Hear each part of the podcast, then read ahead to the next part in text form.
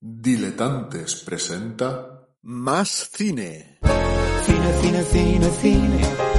Más cine, por favor. Que todo en la vida es cine.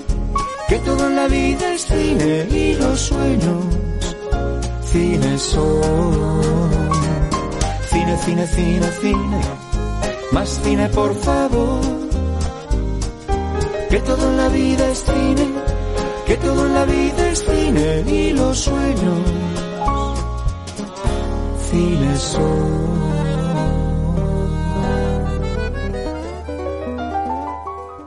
Bienvenidos, diletantes, a un nuevo programa del podcast de Más Cine. Hoy, como podéis comprobar, tampoco está con nosotros, como yo digo, nuestro gran showrunner y mejor persona, Ramón Orts, pero aquí estamos Luis González, Hola, muy buenas. Francisco Muy buenas. y el que os habla, Cristian Martínez, para intentar eh, traeros novedades y críticas y noticias tras eh, dos semanas sin hacer críticas de estrenos de cine. Se nos han acumulado siete ocho películas y bueno, lo mejor será ir empezando. Lo primero, las noticias. Noticias. Las novedades que han llamado nuestra atención mientras evitamos los rumores.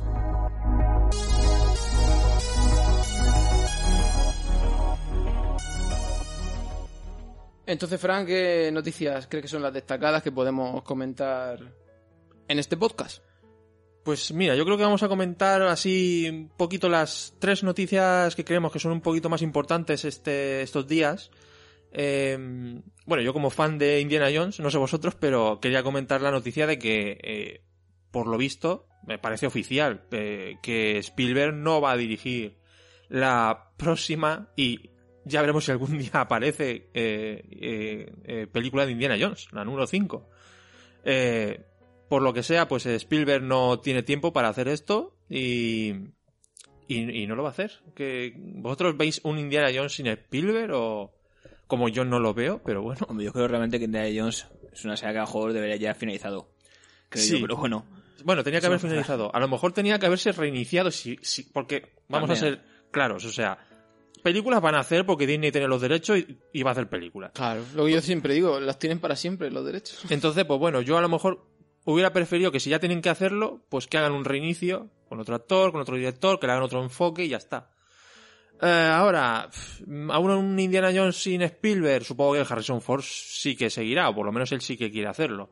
Entonces, pues bueno, yo para mí es un poco descafeinado, pero no sé si la gente preferirá un enfoque nuevo de otro director con el mismo Yo actor. solo veo o veía dos opciones, o que en la última película hubieran hecho como pensamos, que Harrison Ford, que Indiana Jones le diera el relevo a alguien, a, un, a alguien de la nueva generación, o que simplemente se termine. Como la opción de que se termine por cuestión de hacer dinero no creo que sea factible, pues creo que le tenían que haber dado la oportunidad, la oportunidad eh, a otro actor de hacer una nueva saga para un nuevo público, como se suele decir, un, un reboot. Que siempre hubiéramos dicho reboot, remake, reboot, remake. Bueno, reboot, remake, pero bueno, es continuar la historia. Sí, seguramente acabaríamos viendo otra vez la historia de Indiana Jones con los nazis y Si no, si no hubiera sido, ¿cómo se llamaba este chico que hizo la 4 que ha desaparecido del cine? Este, Shia LaBeouf. Shia LaBeouf. Que si no era este porque no tenía mucho carisma, pero ahora que ha venido lo- la generación de los Chris, podías haber escogido a cualquier Chris. Por ejemplo, a Chris Pratt. Yo creo que Chris Pratt hubiera hecho un buen Indiana Jones. Yo a día de hoy casi prefiero al, al de Wonder Woman, a Chris... eh, Pine. Chris Pine. Sí, muy buen capitán de nave estelar. Ese déjamelo en Star Trek. Pero Horton Holland, ¿no? Le puede pegar un poco. Tom Holland, lo que pasa es que ya está muy encasillado en Spider-Man. Ahora va a hacer un Charted, que es otra noticia que no hemos comentado, pero Yo a Tom Holland lo sigo viendo muy joven para todo eso, ¿eh? para todos sí. Yo lo, lo sigo viendo Sí. muy crío todavía para todo eso. Bueno, pues empieza como indie un poquito pequeñito, o sea, de más Claro, adolescente, claro, depende como cómo madurando. No, como Indiana yo no lo veo. Y como un Charted, mm, tampoco mucho. La verdad Pero- que yo así, con el carácter de Ford y, para aventura, me gustaría ver a Chris, Pa- a Chris Pratt haciendo, de, haendo con el sombrero y el látigo. Yo lo que pasa es que le he visto en tantas eh, mm, facetas humorísticas últimamente que ya Sí. no me... Mira que al principio sí, Sí, pero últimamente se ha encasillado tanto en facetas de, de tío tonto que no... No sé. ¿Quién? Eh, Chris, Chris Pratt. Entre Jurassic World, Ah. eh, Guardianes de la Galaxia, en fin. Es que claro, es que parece que hablemos de- del Chris que hablemos es lo mismo, porque pensaba que hablabas de Chris Hemsworth. que No. también se encasillan lo mismo. No, Chris Hemsworth sí que no, tampoco lo veo, no. No, no, no. demasiado fuerte, No, no, yo eso creo, sí ¿no? que no, sí, eso sí que no. lo veo yo más un tío rudo que... No, pero decía por lo de encasillarse en papeles de esos que pensaba que estás hablando, porque Chris Ah. Hemsworth últimamente se ha, se ha- bueno, se ha especializado casi por su propia voluntad en eso. Sí. En, en papeles que se ríen de sí mismos, son como autoparódicos. Yo no sé qué le encuentra, pero entre las cazafantasmas y Men in Black y todo esto, Eh, va a tope. Y bueno, hay que decir que eh, como rumor, eh, el posible sustituto, pero ya digo, son rumores, eh, podría ser James Mangold, que es el director de, de la reciente Le Mans 66, que como película la verdad es que está, está bastante bien. Eh, como dirección, bueno, y de Logan, claro, es el director también de Logan. Bueno, es interesante, pero en una película de Indiana Jones, yo de momento preferiría que si no van a estar Spielberg y, y Harrison Ford, si tienen que hacer una quinta, pues que lo dejen, hagan un reinicio. Yo creo que esto y- depende también lo que Indiana Jones suponga para ti. A mí Indiana Jones me, son películas que me gustan, pero no, no me suponen un no me suponen nada sentimental especial y si las rebotean, pues quizá la vea. A Yo mí, a mí me, do- me dolió o me duele Star Trek, por ejemplo, pero Indiana Jones, pues eh, estaría abierto a que hicieran una nueva versión y, y iría con la mente abierta a verla. Yo opino como Chris. A mí Indiana Jones las he visto varias veces, pero tampoco soy un fan acérrimo. No es un personaje que tenga ahí como idolatrado, ni mucho menos. A mí sí me encanta, me encanta mucho. Y yo hubiera, yo hubiera, no hubiera tocado la trilogía original. Y si hubiera ido, hubiera ido ya a hacer eso, pues un reinicio y, y ya está, y que hubieran contado otra cosa. Bueno, y luego tenemos también una noticia de hace también unas, eh, unos días, que es eh, la cantidad de fotos que están apareciendo sobre The Batman. Sobre la nueva película de Matt Reeves, ¿vale? Y del universo DC, que no sabemos por dónde irá. Eh, dicen que es un tono más de investigación y tal. Ya sabemos que es Robert Pattinson, Batman. Y ha salido la foto de el traje eh, y además el Batmóvil, el nuevo Batmóvil que con una estética muy muy peculiar, ¿no? También muy oscura, va mucho con el personaje, claro. ¿Qué os parece el traje? Que se ha hablado mucho del tema de que si el antifaz es extraño, las orejas... No lo sé. Yo, en este nivel de producción, supongo que tampoco será algo. No estaremos viendo algo definitivo de cómo se va a ver en pantalla.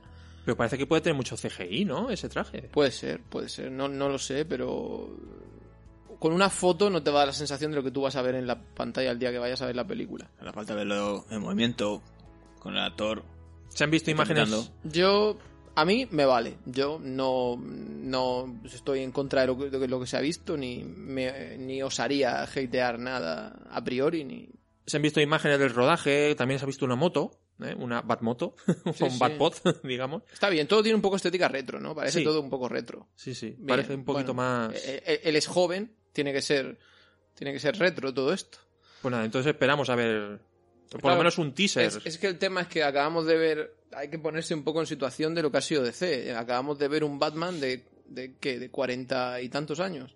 40. Entonces, claro, si vamos a ver ahora un Batman más joven, tiene que ser un poco retro lo que veamos. No vamos a ver ahora eh, un coche más moderno, una moto más moderna. tiene que ser un poco, un poco. A mí, a mí me gusta lo que veo. También según lo mires, pues a lo mejor puede ver como un reinicio total. Es decir, bueno, pues otra estética nueva, diferente. Y a lo mejor puede ser un coche más moderno, más antiguo, pero al fin y al cabo lo puede como una, algo diferente. Sí, eso al final es, yo creo que es decisión totalmente del director el enfoque que le quiera dar y yo creo que, que a mí me gusta la estética que le ha dado, por ejemplo, al- a la moto o al coche. Yo personalmente la veo un poco retro y me gusta. No, no, no tengo nada que decir. O sea, tú acuérdate de lo que se decía cua- eh, la primera vez que vimos el, el Batmóvil de Nolan. Sí, o sea, que era muy diferente todo lo que habíamos visto Que antes. Eso que sí que era un tanque, que si era una- una- un vehículo militar. O... Y al luego final- salió la película y todo el mundo encantado con el. Todos encantados. Con el Batmóvil. Sí, sí. O sea, que- No, de hecho, para mí el Batman fue, fue algo muy secundario. Pues a mí realmente no me gustó, pero bueno, tampoco me molestaba. A mí eh, sí, a mí sí que me gusta este Batmóvil. Hay gente por ahí A que mí no... sí. A mí sí, a mí me gusta. A mí El sí. traje, pues bueno, vamos a ver. Vamos a esperar. Sí que es verdad que el antifaz es un poco extraño. Pero bueno, vamos a esperar. Bueno, ¿eh? por extraño es todo, hasta Sí. los hombros, las, los, lo que lleva aquí como en los antebrazos, todo. Sí. E incluso... No hay bueno, nada claro. A mí me gustaría ver un poco la época en que se enmarca, no sé por las imágenes si vosotros ya deducís qué época podría ser esta, pero no parece la época actual, ¿no? Es que ese es el tema. Yo creo que tiene que ser algo que quede claro, que se va a estrenar, pero que como lo último que hemos visto es. Lo tenemos reciente, como tenemos reciente el Batman de, Aff- de, de Affleck, tiene que ser algo que quede claro que va a ser en el pasado de este último Batman. Entonces, supongo que le habrá dado un poco de, no sé, de ochentero, setentero, ¿no? Sí, lo digo porque eh, a ver si va a enclavar este Batman un poquito por, por el de Joker, por la por el, por el este de Joker, pero bueno, no lo sé. No Ten lo en sé. cuenta que la película se está grabando ahora. Sí. Entonces, aún tienen tiempo. ah, bueno, se está grabando ahora. Imagínate, desde que, se, desde que se estrenó Joker, incluso han tenido tiempo de. que no creo que lo hayan hecho. O sí, esta gente vete a saber lo que ha hecho. Pero viendo el éxito de Joker, imagina si han rectificado alguna decisión. Y han dicho. Yo no lo "Guau, descartaría". Con el éxito que ha tenido esto, y si dejamos aquí una pincelada, un guiño, y le hacemos pensar a la gente si esto es el mismo universo o no dado el éxito, a mí no me extrañaría. Desde el punto de vista empresarial, pero claro, eso ya depende al final de Reeves. Bueno, pues veremos a ver cómo, cómo se desarrolla y a ver si, si dentro de poco tenemos al menos un teaser para, para poder... eh, Bueno, ya salió un teaser con, con Robert Pattinson eh, con el traje, pero fue un teaser muy, muy pequeñito, eh, una promo. Eh, bueno, sí, y lo, que es, lo que es un cámara test. Sí. Y, y ahora una de las noticias más recientes, eh, eh, que es eh, eh, viene de HBO y una serie, que es una adaptación del videojuego de Naughty Dog, The Last of Us, de PS4, de PlayStation, ¿vale? PlayStation 3, PS- PlayStation 4.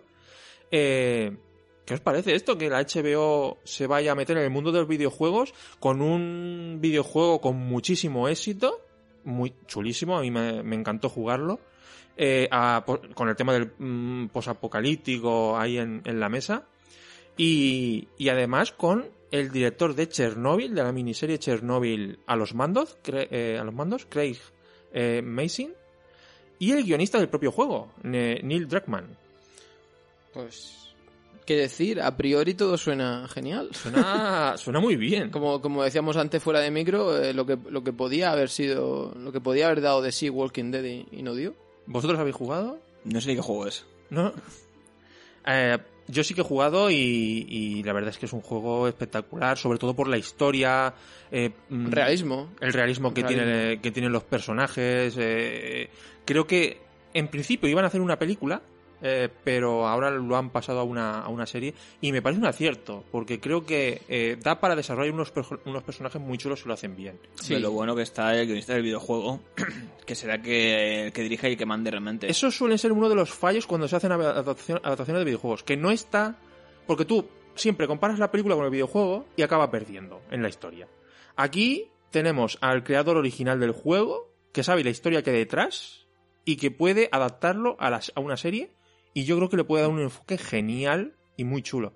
Y luego, si vemos eh, al director de Chernobyl, eh, creo que la miniserie del año, o casi la serie del año pasado, eh, para mí tiene que ser, bueno, y la HBO detrás, creo que el nivel de producción está asegurado, con lo cual, si hacen un guion y se curran la historia, y yo creo que no hace falta alejarse demasiado del videojuego, eh, puede quedar algo muy, muy chulo y, y ya veremos si, si esto no pega el petardazo. HBO que eso no está buscando su nuevo juego de tronos Exacto. y quizá que pueda conseguirlo, si lo hace bien. Sí, incluso ya hay rumores y ya los fans están por ahí diciendo, a ver, ¿quién puede ser el, el personaje masculino? ¿Quién puede ser la chica? Y, y por ahí suena el nombre de, de Hugh, de Hugh Hackman. Eh, a mí me pega totalmente, sí. ¿De quién? De Hugh, Hugh Hackman. Ah, Hugh Jackman. No, no Hugh he jugado al videojuego, no sé decirte si le cabe o no, la verdad. Sí, sí, eh, en cuanto a aspecto, sobre todo viéndolo en Logan, con esa barba que tenía, ese mm, tono desarrapado, se parece mucho. ¿Se metería en una serie? ¿Por qué no? No sé. Si es una serie tan grande o tan importante como puede, como puede ser esta. No, sí, por ahora, bueno, por ahora, como si hubieran empezado ayer. Sí. Siempre HBO ha sido garantía de calidad, o sea que... Pues nada, vamos a ver qué tal y yo por lo menos lo espero con muchas ganas. También HBO de pendiente la de La Casa del Dragón. que Es como una de las precuelas de Juego de Tronos. Sí, ¿eso todavía sigue adelante o qué? Parece que será antes, sí, sí. Sí, porque, bueno, creo que cancelaron la de los caminantes, Era así. el- la precuela de los caminantes, pero bueno, la otra en teoría sigue adelante. Bueno, vamos a ver qué tal, qué tal va. Supongo que querrás traer el chicle de... de Eso de está claro. ¿Qué? ¿Hemos terminado la noticia ya? Hemos terminado. Bueno, pues ahora vamos con los estrenos de cine que se han acumulado bastantes en las dos últimas semanas.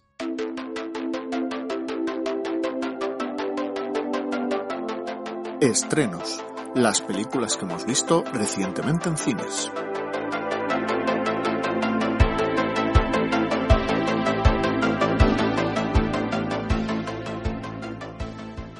Y podemos empezar hablando de una comedia que vi yo hace un par de semanas ya. Se estrenó, se estrenó aquí en España la nueva película de, de Dani de la Orden.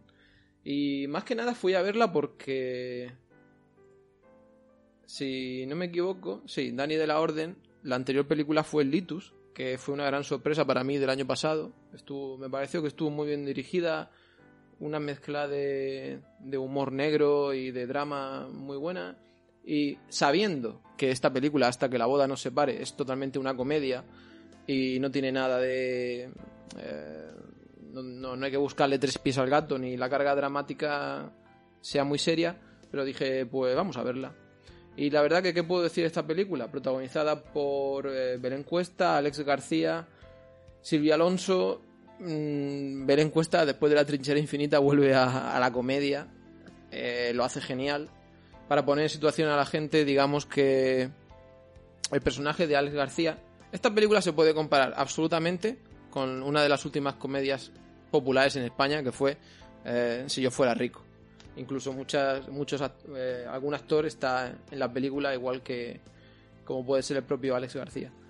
Eh, es, es el tono, es el tono de la comedia moderna, por así decirlo, en España, el tono de, de- Aquí no hay quien viva y de la que se avecina, este, tono. Lo que pasa es que en esta película, para mí, creo que hay un poco más de nivel de actores, que aquí vuelve a aparecer otra vez Antonio Resines, eh, ca- cameos, hay cameos de eh, gente relacionada con el humor famosa en España, pero básicamente es un trío amoroso, el trío amoroso de Belén Cuesta, Alex García y Silvia Alonso. Tal que la película comienza con que Belén Cuesta, que es una organizadora de bodas, está celebrando una boda, un evento, siendo ella la organizadora, conoce a Alex García, que está en esa boda, como, como invitado, creo recordar, ya no más sé, pasaba por ahí el hombre. se conocen en esa, se conocen, ella como organizadora y él como invitado o por allí, se conocen en, en circunstancias muy eh, peculiares, hay mucho humor negro en esa situación. Se conocen y se enrollan en esa, en esa fiesta y bueno, los dos se en- piensan que los dos están solteros. Ella le da una tarjeta de su empresa, de organiza- organizadora de boda, y él se la queda en la, en la chaqueta y se la guarda. Al día siguiente, el personaje de, de Ale García, pues claro, vuelve a su casa y descubrimos que él no está soltero, que él está con una chica y está compro no comprometido, no, él está con una chica viviendo, que es Silvia Alonso. Entonces, su novia, en un gesto común y cotidiano, le coge la chaqueta o los pantalones, no lo sé, para lavar y le encuentra la tarjeta de Belén Cuesta. Y pone, ya no me acuerdo cómo se llama su personaje, no sé qué, organizadora de bodas, no sé cuántas. Y dice, ¿y esta quién es? Esta, eh, ¿Quién es esta chica? No sé qué. Y el otro dice, nada, nada, nada, yo no sé, nada. Y entonces Silvia Alonso, como es una comedia de enredo, dice, ah, que me querías dar una sorpresa, nos casamos. Y el otro, como no sabe qué decir, dice, pues sí, nos casamos. Y a partir de ahí empieza el enredo, la típica comedia de enredo en la que Alex García se ve obligado a llevar a su novia a la empresa de Belén Cuesta a organizar su propia boda. Y ahí empieza el enredo y el trío amoroso. En una película que, que es muy divertida, donde es cierto que ya lo escribí en su día en, en el podcast, que la carga dramática... eh, La, la película funciona cuando quiere hacer reír. Cuando quiere... mm, Cuando nos quiere llevar a otro terreno, la película, sinceramente, eh, no funciona mucho. Pero si queréis ver una comedia ligera, una comedia, la verdad que bien hecha y con unas muy buenas actuaciones, una Belén Cuesta impresionante, graciosísima, porque esta chica haga lo que haga, lo borda, pues es una muy buena, una muy buena recomendación. Quizá habrá gente a la que no le merezca la pena ir al cine, pues la veis en casa cuando la tengáis disponible, pero me parece una muy buena opción para alguien que esté buscando comedia española. Vosotros no la habéis visto, ¿no? No. Nada. Pues entonces ahora no sé qué hacer. Si pasara una película que hayáis visto vosotros para descansar yo un poco, por ejemplo, Si quieres, paso yo a Sonic. Luis podía hablar de Sonic, que también la has visto tú solo. Si la vi solo. ¿Y qué te pareció? Te, te fuiste al, a, a la ahí a, a la aventura. Bueno, me tuve tampoco. Me, me, me dijo mi madre, ya te el sobrino al cine. Y me estuvo a llevar. bueno, pues es un blockbuster familiar, la verdad. Bueno, va, para quien no sepa, supongo que muchos de nuestros oyentes habrán jugado a videojuegos. Sonic es un... Bueno, para, para meter un poco en... Para que la gente conozca, Sonic es un videojuego, una serie de videojuegos de los 90. Es un erizo azul eh, antropo- antropomórfico que se caracteriza por tener una... Pues ser muy rápido, tener una gran velocidad. En el videojuego vas corriendo, cogiendo anillos. Estaba un villano que era el Dr. Robotnik, Que es Jim Carrey. que era película de Jim Carrey. Bueno, esto es- te dice un poco una, una intro del videojuego como tal. Y creo que, bueno, creo que ya sacan videojuego, me parece. Tengo entendido. O sacan muy poquitos. La película, pues la película empieza contando Sonic un poco su vida, que nos empieza a hablar de que vive en un planeta, que es un planeta que, que vive con una especie como de madrastra que tiene él, como una, una- una- un ser que le cuida, digamos. Entonces un día hay unos malos por ahí que le están persiguiendo y pues su, su madrina esta le da unos anillos para teletransportarse. Es decir, lanza el anillo, dice dónde quiere ir y él se, se teletransporta. Entonces aparece en la Tierra. Vaya. Diez años, diez años después. Qué casualidad. Sí. Diez años después aparece ahí en, en Montana, en pueblo de Montana. Y en Estados Unidos, claro. Por supuesto. ¿Dónde, dónde va a ir? Y pues aparece ahí en el pueblo. eh, en principio está solo, no conoce a nadie. Él tiene su madre con todo. Él realmente pues tiene que pasar ese principio para que nadie le descubra, nadie le pille. Pero bueno, interactúa un poco a su manera con la gente. Hasta que un día eh, provoca ahí un altercado, un accidente. Como nadie le conoce y es un fenómeno así paranormal lo que ha pasado, pues llaman a un especialista en estas cosas, que es el Dr. Robotnik. Vaya. ¿Qué pasa? Que Sonic ya se empieza ya un poco apurado, se encuentra un poco solo, entonces ya le da por descubrirse. Y se descubre a un policía, pues tipo policía del pueblo así joven, para que sea su amigo y le ayude. Creo que es el actor este que hace de en X-Men de de, si no, no recuerdo el nombre, de Cíclope, me parece. Sí. Sí. Y bueno, ya a su vez el Dr. Robotnik también le encuentra, o sea, también lo descubre, y empieza ya pues una lucha del Dr. Robotnik lo quiere coger para experimentar con él y ver qué pasa. Y luego pues este hombre pues se hace amigo suyo y quiere como protegerlo y salvarlo. Y lo que, y lo que pasó estos, estos meses atrás, antes con la película, porque se, se, se mostró un tráiler donde Sonic se veía muy mal hecho, bueno, muy mal hecho, que no era Sonic. O sea, que tenía ahí una pinta un poco extraña. ¿Eso lo solucionaron? Sí, yo creo que fue un fan el que lo hizo Sí. él mismo y creo que cuando ese fan para que estuviera ahí dirigiendo la, lo que es la, la parte artística. ¿Y quedó? verdad, Está bastante conseguido, está muy bien. la Está ¿Y, y, bien. y la, eh, la animación y todo está chulo o qué? Hombre, a veces un poquito CGI y sí que a veces canta un poquito porque es que es un muñeco un muñeco dentro de un, un mundo humano y sí que a lo mejor a veces canta un poquito, pero bueno. Como realmente es un blockbuster de la película familiar, pues ni te das cuenta. Y eso, a mí la película, pues eso lo veo. A mí me gustó, la vi una película entretenida, divertida. Eso sí, no hay que esperar un gran argumento, no hay que esperar un gran guion. Más bien una película de superhéroes. ¿Y Jim Carrey qué? Jim Carrey, eso, no es el Jim Carrey de los 90 de desventura, de dos tontos muy tontos, pero bueno, dentro de cabe hace un papel bastante digno. Sí. Mucha gente dice que como que ha vuelto, pero no sé, yo lo vi. Que hay alguna escena que intenta hacer sus típicas muecas. Pero- Eso, eso es marca de la casa.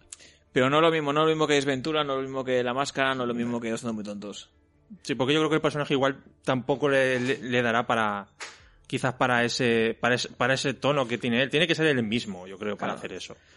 Y luego, a ver, como adaptación de un videojuego, pues yo creo que es más bien una película sobre un personaje de videojuego, más que el videojuego como tal. Es decir, yo creo que. Yo, yo soy más de Nintendo, Sonic la verdad que juega poquito. Pero yo creo, por ejemplo, que sí que refleja bien a Sonic. Da una pinta de ser carisma- carismático, muy pillo, es un personaje gracioso. Mi primera consola fue la Mega Drive. Mi primer juego que jugué fue Sonic. O sea, que aquí puedo decir un poco. Y, tú, y tú no fuiste. y no he visto la película. No he visto la película ¿por qué? Porque vi el tráiler. Y dije, Hombre, ¿Pero si cuál? ¿El arreglado o el sin Me da igual, esto no es Sonic. El problema de Sonic es que, vamos a ver. Primero, a lo mejor hubiera tenido más sentido hacer una película de animación. Sí, eso creo que sí. Pienso. Pero bueno, haces algo de imagen real. El problema es que no me interesa nada. Esto quizás sea un poco como Pokémon. Mm, aunque Pokémon no es lo mismo porque Pokémon sí que es un universo que está dentro de nuestro planeta. Vale, hasta ahí llego. Pero Sonic, el videojuego, o el universo de Sonic, no transcurre en nuestro planeta.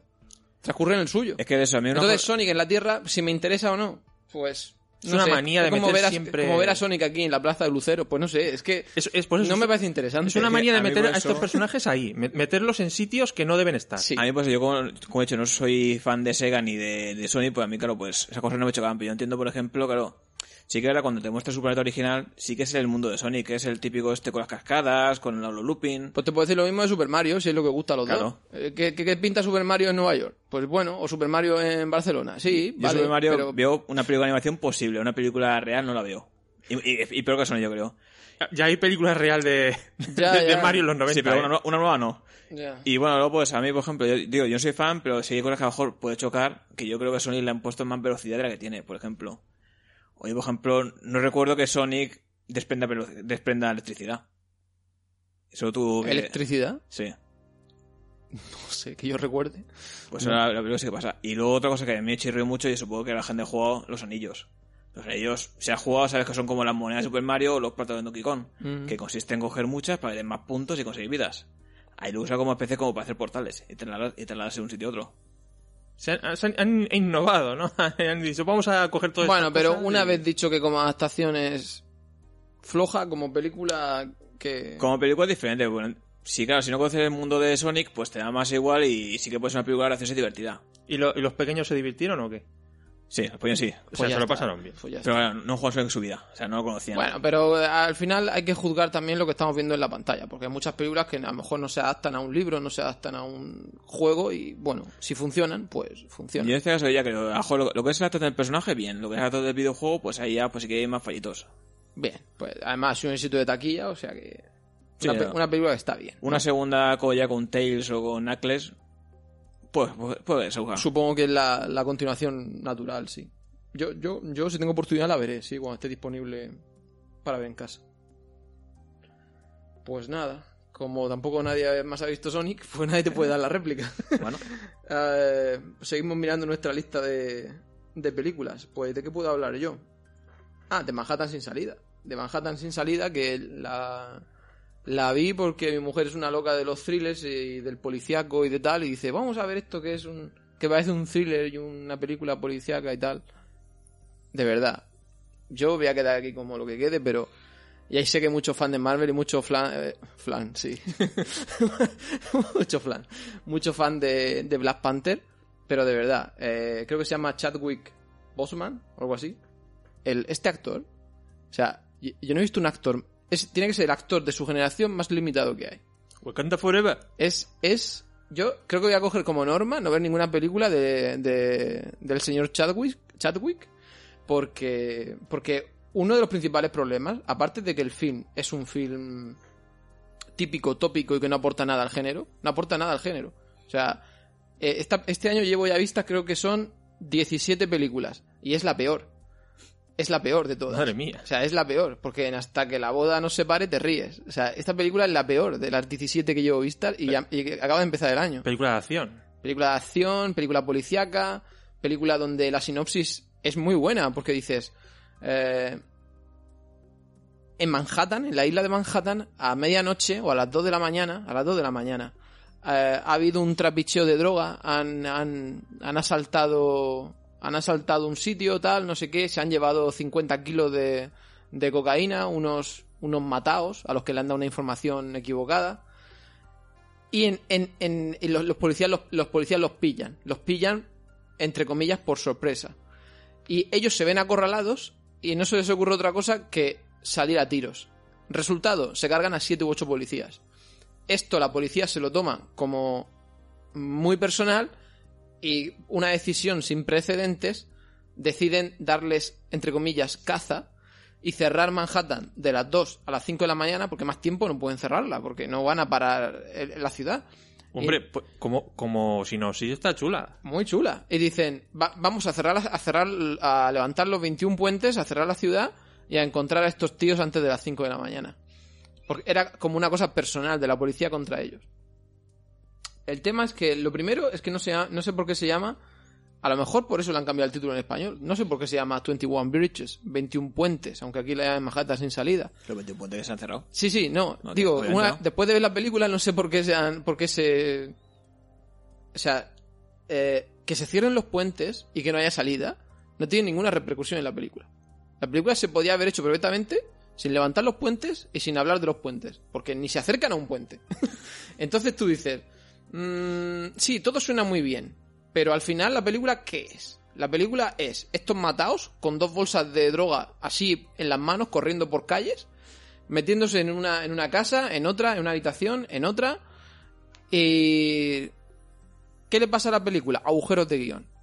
Llegan a una casa y de repente la policía en la puerta. ¿Cómo han llegado ahí? Nadie lo sabe. Eh, de repente los persiguen 12 coches de policía. Tú ves a los chicos corriendo y 12 coches de policía detrás de ellos. Llegan a un callejón sin salida, se meten por un agujero, por una valla, y ves que detrás de ellos salen corriendo dos policías. Y tú dices, 12 coches mínimo serán 25 policías, porque corren detrás de ellos dos. O sea, pero claro, si vinieran 20, los matan a tiros y se acaba la película. Entonces siempre pasa algo para que ellos puedan seguir escapando de milagro y de verdad. Al final la película, esto no es ningún spoiler, trata el tema de la, de la, de- de la corrupción también dentro de la policía, que está más visto que el TVO, que hemos visto 30 películas de lo mismo en los 90 ni en los 80. Por ejemplo, Trinidad, que es muy buena película. Pero es que, es que a montones. Y el problema es cuando te lo ves todo venir a un kilómetro. Como lo ves todo venir, es que claro, esto si no ves la película, como dice Fran, si no es muy interesante. Si no ves la película, aquí el problema es de dirección, de cómo está hecha. Porque yo imagino que cuando el Chadwick este, con todos mis respetos, leyera el guion, diría, "Hmm, pues interesante. Pero claro, hay que saber en manos de quién te pones. Porque aquí el problema es de cómo está la película rodada y de cómo está todo hecho. Está todo tan obvio que te pasas la película diciendo, vale, este poli es corrupto y ahora va a llegar aquí una escena en la que el Chadwick se va a enfrentar a él y tal. Y, y luego llega. Y tú dices, bueno, y ahora esta también sería corrupta. Y dices, hostia, pues sí que era. Y, claro, te deja una sensación de decir, a ver, puedes darle ya para adelante a la cinta y que esto se termine, porque ya sé cómo todo esto va a terminar. Y de verdad, la sensación que te deja es que una película que no volvería a ver jamás, que puede verla a la gente que le guste el tema, que diga, bueno, voy a ver una película de tiros y de gente escapando con bolsas de droga por una ciudad y... Le puedo dar un 5 para eso, una película que jamás volvería a ver, que está mal hecha, que la fotografía está bien, bueno, de noche, tal, pero con un guion muy flojo, una dirección muy mala y, y no me quiero olvidar de ellos, de Chadwick y de la chica, que no me acuerdo ahora quién era, que hace unas actuaciones de muy bajo nivel. En general, para mí, película no recomendable y a evitar. ¿Qué es el director? ¿Lo sabes? O... Pues te lo miro, pero creo que no tiene mucho repertorio, la verdad. Vamos a verlo. Bueno, yo, lo- yo me quedo desde luego con... Brian, Brian Kirk. Vamos a darle publicidad a este hombre que se la merece. Pero ha hecho algo más. Sí, parece que ha participado en Penny Dreadful, la serie de televisión. Nada, está cable. Algún, algún episodio de Juego de Tronos ha dirigido. Pero cine. Mucha tele. Dirigido también en Dexter. en- No, viene de la tele. Viene de la tele. Si a lo mejor una película se queda, se queda grande, ¿no? Viene de, no sé, no lo sé, viene de la tele. Lo último ha sido Penny Dreadful, Rock, Black. Viene de, viene de, la, de la televisión. Pero bueno, mm, la verdad que es una película floja, floja. Entiendo también que la vea y diga, oye, pues yo le daría un 6. Pues vale, es una sensación personal de cuando termina la película digo, he perdido el tiempo, las actuaciones no me han gustado y la trama la he visto, puf, o sea, 50 veces la he visto ya y no me aporta nada nuevo al, Además, y con lo que he dicho ya sabes qué tipo de película es. O sea, está más clara, donde toda la policía es corrupta y tú haces el tonto ahí. Una pérdida de tiempo. Sí, yo por lo, yo por lo consumí me, entretení. Te te sus gracias, sus chistes. Está bien.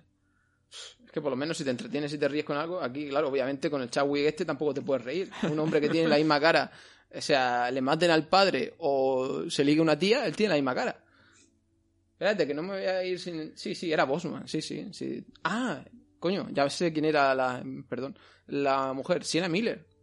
Sienna Miller. Sienna Miller, Sienna Miller. Tampoco me gusta ¿Dónde nada. está esta, esta Tampoco. actriz? Hace tiempo que no, que no aparecía. ¿A qué, a qué la tienes? Puedes ver una película suya en el cine si quieres. Tampoco me gusta nada. Sienna Miller, que ya tiene años. Bueno, ya tiene más años que tenía. Como todos tenemos. Bueno, no perdamos más tiempo con esto. Ahora, Ya has hablado bastante para lo que parece que te ha gustado. pues sí. Pues sí, la verdad que entiendo también quien la vea y diga, oye, pues me ha parecido una película entretenida porque me gusta mucho el tema. Vale. Eh, yo, sinceramente, no me parece una película eh, que yo volvería a ver nunca. Pues... Yo tengo la del plan, que no sé si la siente tuya, ¿vistes? Sí. ¿Tú la has visto? Sí, claro, lo contigo. Yo, yo es que estoy perdido, Luis. Me tienes que recordar ya. Es que ves tantas películas, hijo. Eh, a monos no, ¿no? ¿Cuál? A monos no. Eso no la vio. Ah, vale, vale. Vale, entonces vamos a comentar el plan. Vale, vamos a comentar el plan. Además que tenemos que hablar del director que nos, dio- nos concedió una, una entrevista. Bueno, si quieres empiezo yo un poquito. Eh, sí, vamos a decir que es una cinta... ¿Es su ópera prima? Es su ópera prima, ¿no? Hombre, es una película corta, de 1.20. Eh, no estoy seguro si es su ópera prima. Es la nueva película de Polo Menárguez, protagonizada por Antonio de la Torre, Raúl Arevalo y Chema del Barco. Pues sí, ¿qué te pareció, Luis? Hombre, pues vamos ahora explico un poco la sinopsis de qué va. Estos son tres amigos y ex compañeros de trabajo que por algún motivo u otro, no sabemos el cual, trabajan en una empresa de seguridad y son despedidos. No sabemos si es un ERE o que creó la empresa o qué. El caso es que queda una mañana para hacer un plan. Y desde queda en la casa de Antonio Torre, que creo que se llama Paco en la, película, y desde el principio puede empezar a tener problemas con su plan. Y a raíz de esto, pues es un problema tras otro y nos van contando co- eh, situaciones cotidianas de su vida. A mí me parece una película que, para ser de una hora y veinte, que creo que ni llega, tiene un guion bastante bueno, la verdad. Y bueno, actuaciones que son más o menos bien, correctas. Eh, yo creo que no va a ser la película del año ni mucho menos, vamos, yo creo que es algo, una película recomendable para ver. Podemos en tu casa. Sí, es, eh, hay que recordar que es una, es una adaptación de una novela o de un libro. Y como nos comentó Polo en su entrevista, él le metió mm, algunas escenas con un toque de humor, algunas, eh, alguna, algún giro dramático. Es una película, en general es una película pequeña, porque cuando decimos que es una película de una sola, de un, de un solo escenario, los tres actores que lo hacen muy bien en el mismo escenario, en el mismo piso, todo, todo el metraje, pues hay que tener un guion muy, hay un- que tener un guion bien elaborado, interesante para conseguir mantener tu interés durante todo el metraje y durante todo el visionado Yo creo que lo consigue. y lo consigue. Yo creo que lo- también lo que hay de fondo es un poco, obviamente, la, la crítica social de una generación que se ve eh, ahí en los 40, entre los 40 y los 50 años, sin trabajo. Bueno, en este caso creo que vemos los tres casos. Vemos por un lado a, a Ramón, que es el más mayor, que tendrá cerca de 60 años. Que está ahí sobre los 40, 45. Sí. Y el Andrade, el más jovencillo, que tendrá unos 30.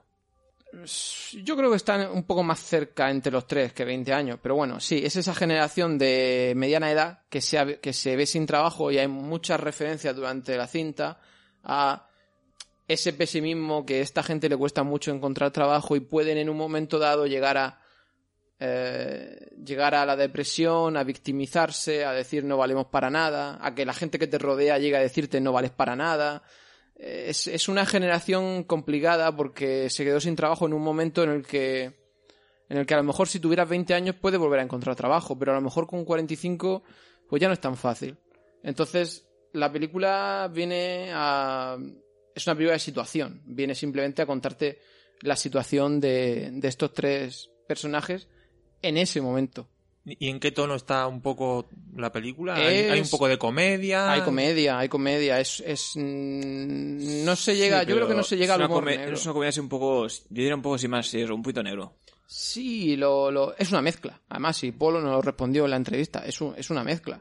Y juega en el límite, juega en el límite de, de, de- como yo le decía, ¿crees que no llega al melodrama, que te has quedado un poco antes? Sí, sí, no, no, está en el límite. Y como él decía, era bueno jugar en el límite. Eh, de drama, melodrama, humor negro, es, es, eh, es intriga. La película te intriga porque tú dices, ¿y esta gente que hace en ese piso? Pues se cuentan su vida, se, cuenta cómo- se cuentan cada uno cómo les va en su vida, mientras hacen... La, la película transcurre en tiempo real, entonces llegan a las 9 de la mañana y la película termina como a las 11, porque... o a las 10 y media. La, la película dura hora y media y, y- y la cinta dura hora y media, entonces es tiempo real lo que estás viendo en pantalla. Por eso no da tiempo a desarrollar tampoco nada, porque es hora y media de película y hora y media de conversación.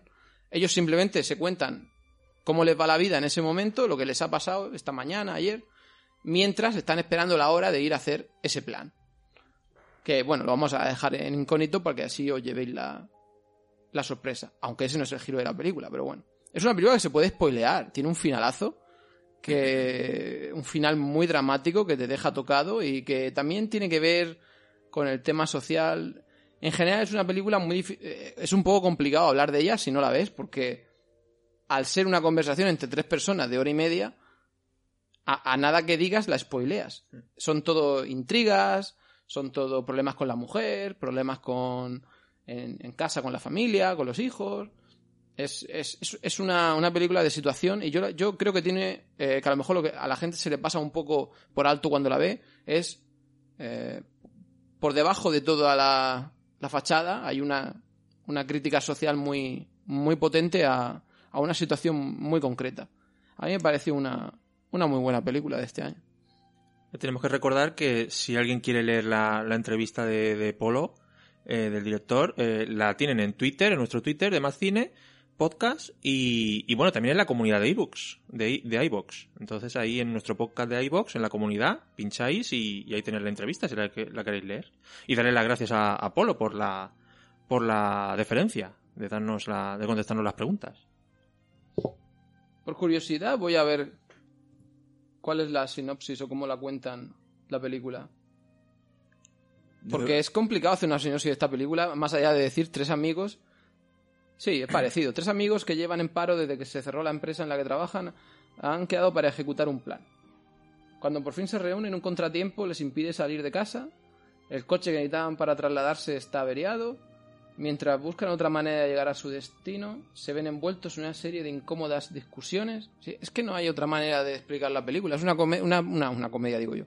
Una película de, de situación y que no se puede contar mucho de la trama porque a la mínima la, la spoileas. Es mejor disfrutarla sin saber nada de ella, Claro, está pendiente de- de- del plan. Se acabó. del plan.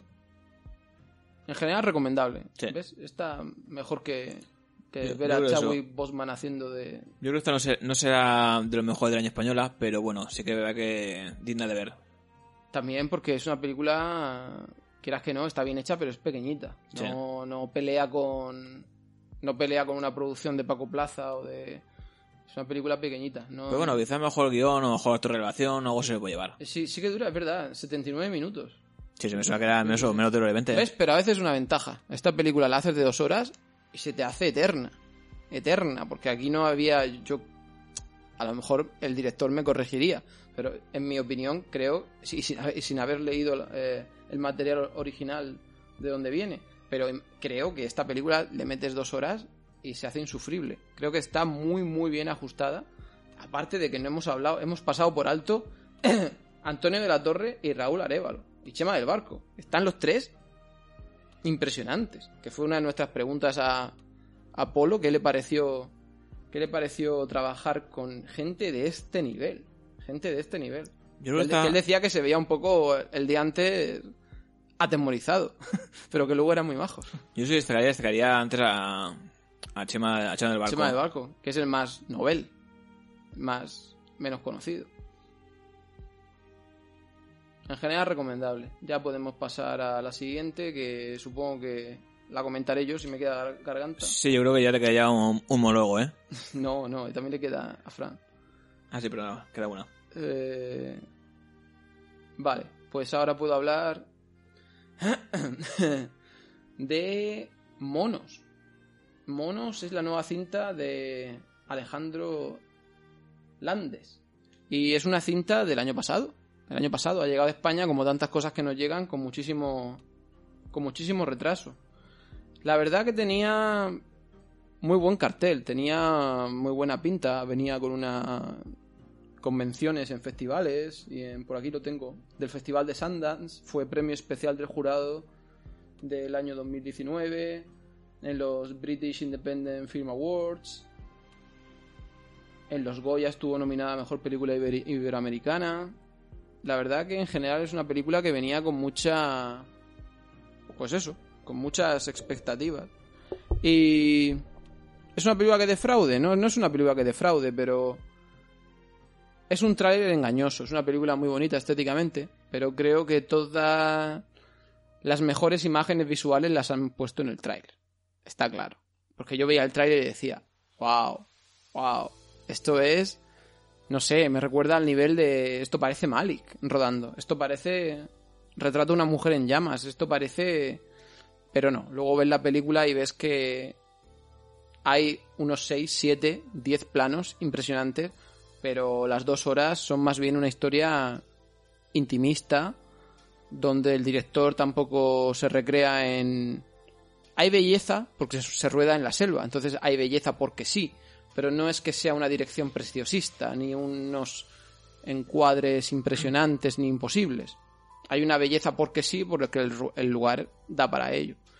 ¿De qué trata la película? La película trata sobre... ¿Cómo lo diría? La realidad de Colombia, la guerrilla. Pero en vez de ser una guerrilla a la que estamos acostumbrados a ver como formado por adultos, pues digamos una unidad, entre comillas, paramilitar formada por niños. Que también a nosotros quizás es un tema que nos, pille, que nos, nos pilla un poco de lejos, pero es la realidad, o era la realidad en Colombia. Desconozco si sigue el tema igual. Y pues la película trata simplemente de una unidad de 10, 8 o 10 niños que, como tantas veces las FARC han hecho en Colombia, retienen, eh, secuestran a una doctora, puede ser, creo que era una doctora eh, americana o británica, creo que americana, a una doctora americana, la secuestran y la, la retienen. Imagino que como siempre hacían las FARC para intentar eh, gobernar, para intentar negociar con un gobierno, intentar negociar el, algo, para darse publicidad, para lo que para el tema, no soy un conocedor del tema de las FARC en profundidad, pero un secuestro. Y entonces, claro, toda la película gira en torno a este secuestro de estos niños, eh, de esta doctora americana. Es una película y como según van sintiendo el peligro de que la policía y el ejército los acecha, se tienen que ir moviendo de localización dentro de la selva. Claro, eh, ¿dónde está lo atrayente de la cinta? Lo atrayente de la cinta está en que son niños. Entonces, eh, hay dos temas clave. Uno, que tú sientes como la doctora, a poco, que, a poco que se suelte las manos o se suelte los pies, a poco que esté ella libre, ella es más fuerte que ellos, porque son niños.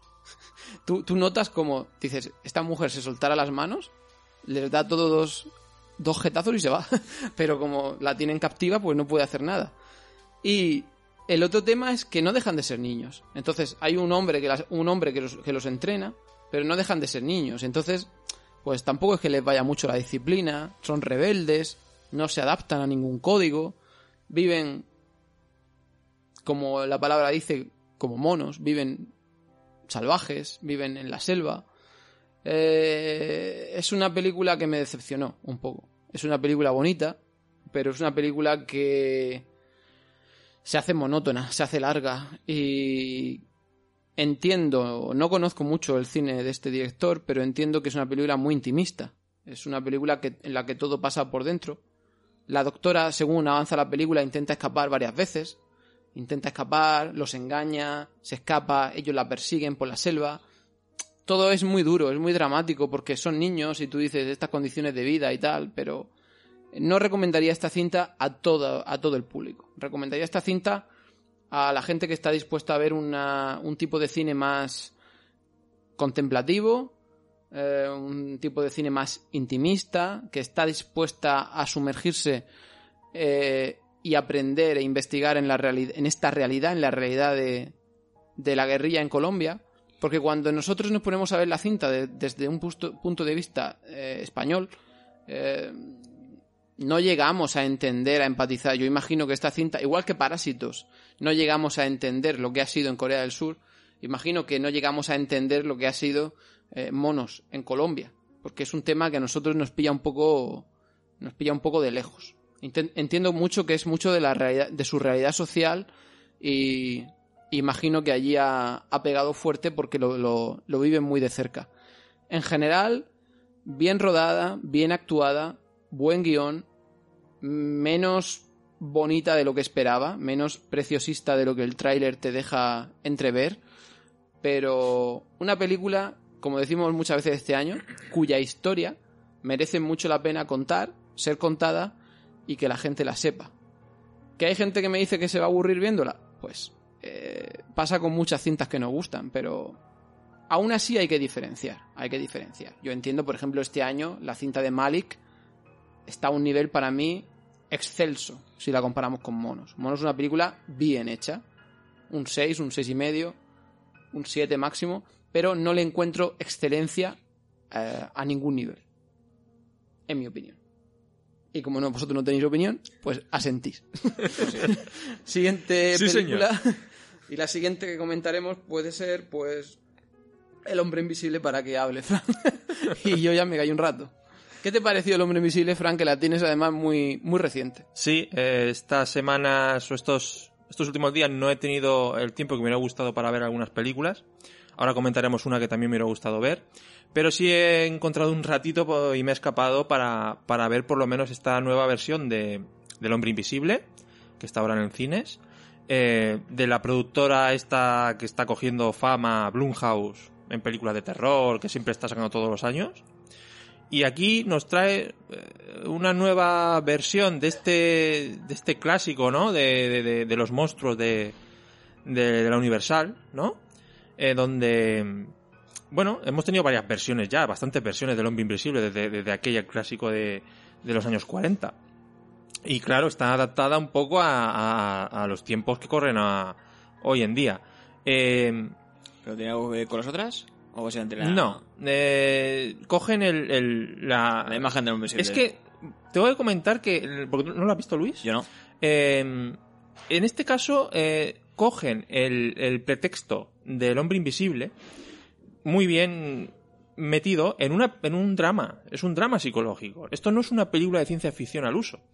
Mm, Yo lo llamaría, o la, la- la- diría que es un drama psicológico eh, con tintes de ciencia ficción, ¿no?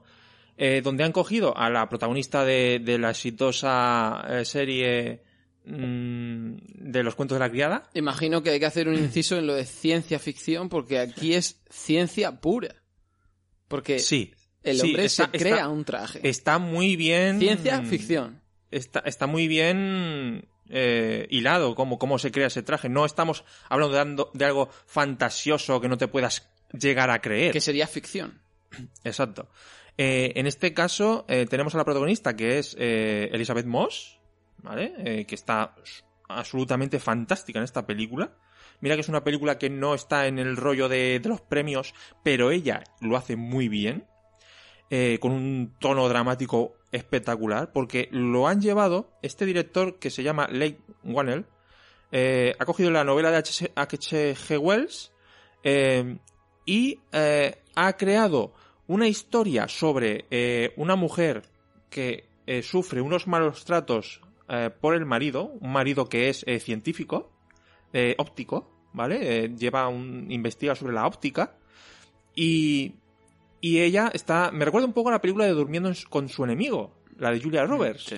Pues tiene, un- es muy parecida este, este tema. Él- ella quiere escapar, la película empieza ella, con ella directamente escapando de la casa, una casa de estas de, pues, de gente rica, de tío rico, porque es un tío de éxito por su trabajo.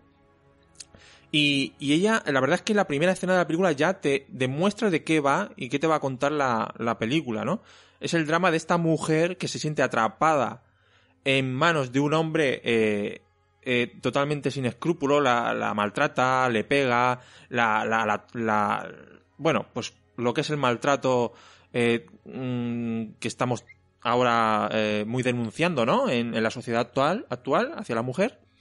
Y, aquí se retrata eso y está llevado eh, muy bien eh, llevado al tema de la ciencia ficción con eh, ese traje que inventa, vamos a decirlo hasta ahí, ¿vale? Es un traje que inventa este hombre, porque, pues eso, es un científico que trabaja en óptica, y veréis qué bien está hilado todo eso y cómo te lo podrías llegar a creer que en un futuro alguien podría inventar algo así, ¿vale? Y, y es uno de las partes eh, y uno de los puntos fuertes de la película en, en las dos partes que tiene, tanto en el dramático que funciona muy bien, tanto en el de ciencia ficción que también te lo puedes creer perfectamente. Y, y se juega muy bien con esas con esos ingredientes y tenemos a una Elizabeth Moss que es la protagonista absoluta de la película eh, en un drama terrible y donde ella eh, claro al estar perseguida porque hay que decir que la película, ella escapa de la casa y a las dos semanas de escapar de la casa, ¿vale? Eh, se entera de que este marido ha muerto, ha muerto, eh, ha muerto. Y ella lo que hace es heredar la fortuna del, del marido.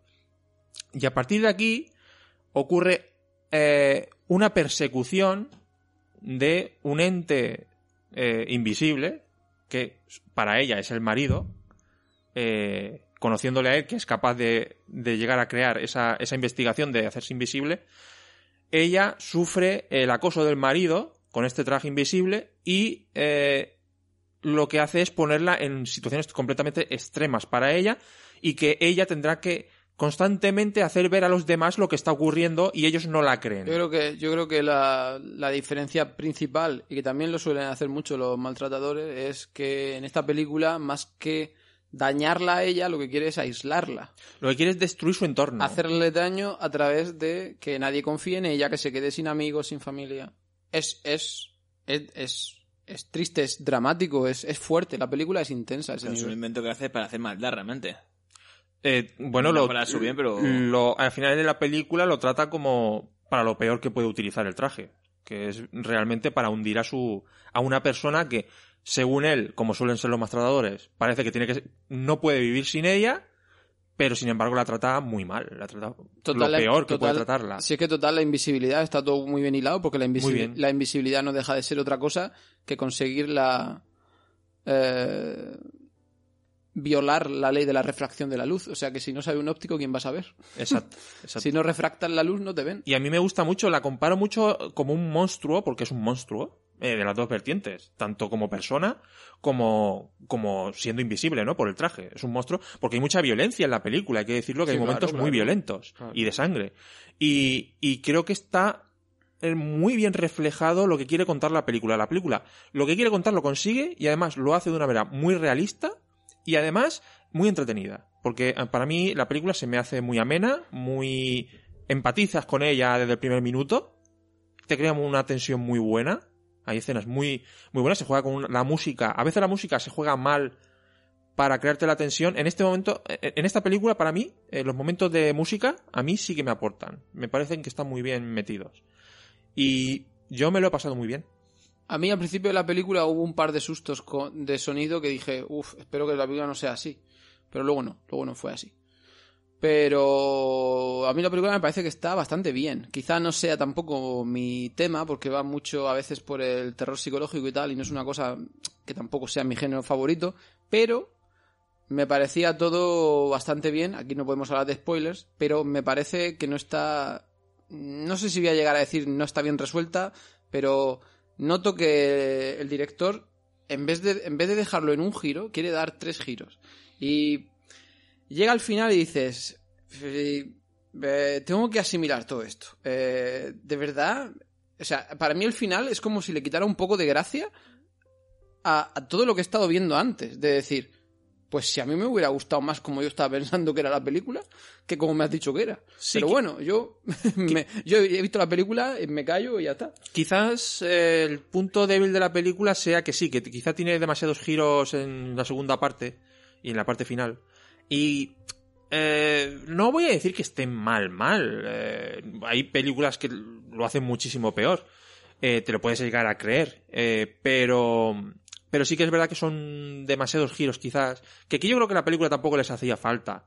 Porque ya, ya, ya, te, nada. ya te mete en la, en la historia y yo creo que no, no, yo creo que la historia que te cuenta de ellos ya es suficientemente potente para, Es que- es que hay veces para que- mantenerte. Es que hay veces que aunque tú tengas una idea, si llevas una película muy bien rodada y muy bien hecha, y de verdad el espectador cree que está viendo una cosa y le está gustando, eh, hay que tener mucho cuidado con decirle al final que, Sí. que eso que estaba viendo y que pensaba que era así no era. Hay que tener mucho cuidado con eso porque, mm, a ver, eh, no toquemos también lo que funciona. Vamos, no, no, no queramos ser ahora eh, el maestro de los giros. Mm, Yo en esta película me da la sensación de que la podían haber hecho un poquito más redonda al final de lo que la han de lo que la han querido liar, que es, que no os puedo imaginar todo lo que pasa en los últimos 20 minutos. Dices, pero, pero, pero, para esto un poco y explícame qué es todo esto. Sí, quizás el punto débil esté, esté ahí. Pero yo compro. Yo para mí compro. Eh, Yo sé que la estética me gusta mucho. Hay que decir que este director eh, es el director de Insidious 3, por ahí iríamos mal, eh, pero eh, es el director de Upgrade, de Sí, esta sí. película de Logan Marshall Green, creo que es. Este actor que siempre dicen que es la versión. Una vers- un alter ego de, de Tom Hardy, porque se parecen mucho. Y, pero que es muy buen actor para mí. Y Upgrade fue un- un- una película muy interesante de ciencia ficción que está muy bien hecha. eh, muy pequeñita, no es eh, muy conocida. De hecho, no ha, llegado, no ha llegado en Blu-ray ni siquiera a España para ver. Y, y yo la recomiendo, ¿eh? Up- Upgrade. Eh, os recomiendo que la veáis de hace unos poquitos años, porque es muy interesante. Y yo creo que aquí en esta película se ve el toque de este hombre, que lo hace, dirige muy bien. Eh, la acción la dirige muy bien, el drama lo dirige muy bien. Eh, hay que decir que hay secundarios muy interesantes. A mí los secundarios, la familia de ella, el policía, por ejemplo, negro, me pareció muy interesante el personaje. Me gusta. Yo lo que destaco es la sensación de la, de la tensión, porque normalmente lo que te hace, la- lo que mm, te lleva mucho mm, parte del metraje es que te, te pone en, en primera persona viendo la acción y Sí. eso te crea, eso te crea tensión y está todo bien resuelto. También muchas veces como le pasa, como le pasa a las producciones de Blumhouse, porque como hemos dicho siempre aquí en el podcast, Jason Blum no te da más de 10 millones si eres muy bueno, y si eres malo te da 5. Entonces, eso a este tipo de películas le viene bien, porque en vez de tanto efecto eh, CGI, es todo efecto práctico. Y claro, al haber efecto práctico, si está bien rodado, la sensación es mayor. Y más potente, sí. Eh, como cuando las sábanas o las Sí. cosas vuelan o... Está muy bien hecho. Todo eso lo haces en un ordenador y dices, "Bah, vaya rollazo. Pero se nota, se nota realista y se nota que, que el director te mete en la piel de ella. Yo, si, si queréis ver una película que os entretenga y que además que os cuente una historia eh, actual, que está de actualidad, ¿vale? ¿Queréis ver las dos cosas? Yo creo que esta, esta es una buena opción para, para ir al cine. También hay que decir que cuando uno va al cine a ver esta película, tampoco puede esperar eh, nada revolucionario. Vas a ver una película que se llama El hombre invisible. Por tanto, va a haber alguien invisible atacando a alguien. O sea, partamos de ahí. Que siempre es complicado ver una película de la que han hecho 10 versiones. Pero bueno, el que vaya a verla ya sabe también. Tampoco hay que descubrir aquí la pólvora. lo que va a haber. bueno, podríamos hablar de la película de Paul Verhoeven, de, del el comienzo de los 2000 creo que fue. No, sí, pero sí, lo bueno es decir que esta aporta algo nuevo. sí, Eso es lo bueno. sí, sí, esta aporta algo nuevo. Imagínate que a cualquiera de nosotros nos dan el proyecto. Tú lo que siempre quieres es decir, uff, voy a hacer lo mismo que han hecho ya 10. Pues, Claro. No, claro. aquí se aporta un punto de vista diferente y algo nuevo a- al cine, que es lo que importa. cogen, cogen ciertos ingredientes que ya están en las otras películas, como el tema, pues bueno, el, el científico, el, el- tema de la invisibilidad, a- alguien, alguien que lo va a sufrir, todo eso está ahí, son los ingredientes básicos. Pero te lo llevan a un tema más social, que a mí me parece un acierto. Un acierto. Un acierto, porque esta película tenía también miembros para haber sido un fracaso. Y, y- Un y acierto. ya digo, Elizabeth Moss lo hace genial. Por eso le pasan estas cosas a Blumhouse, porque creo que Fantasy Island es de ellos y ha sido un Un petardazo. Petardazo. Dilo.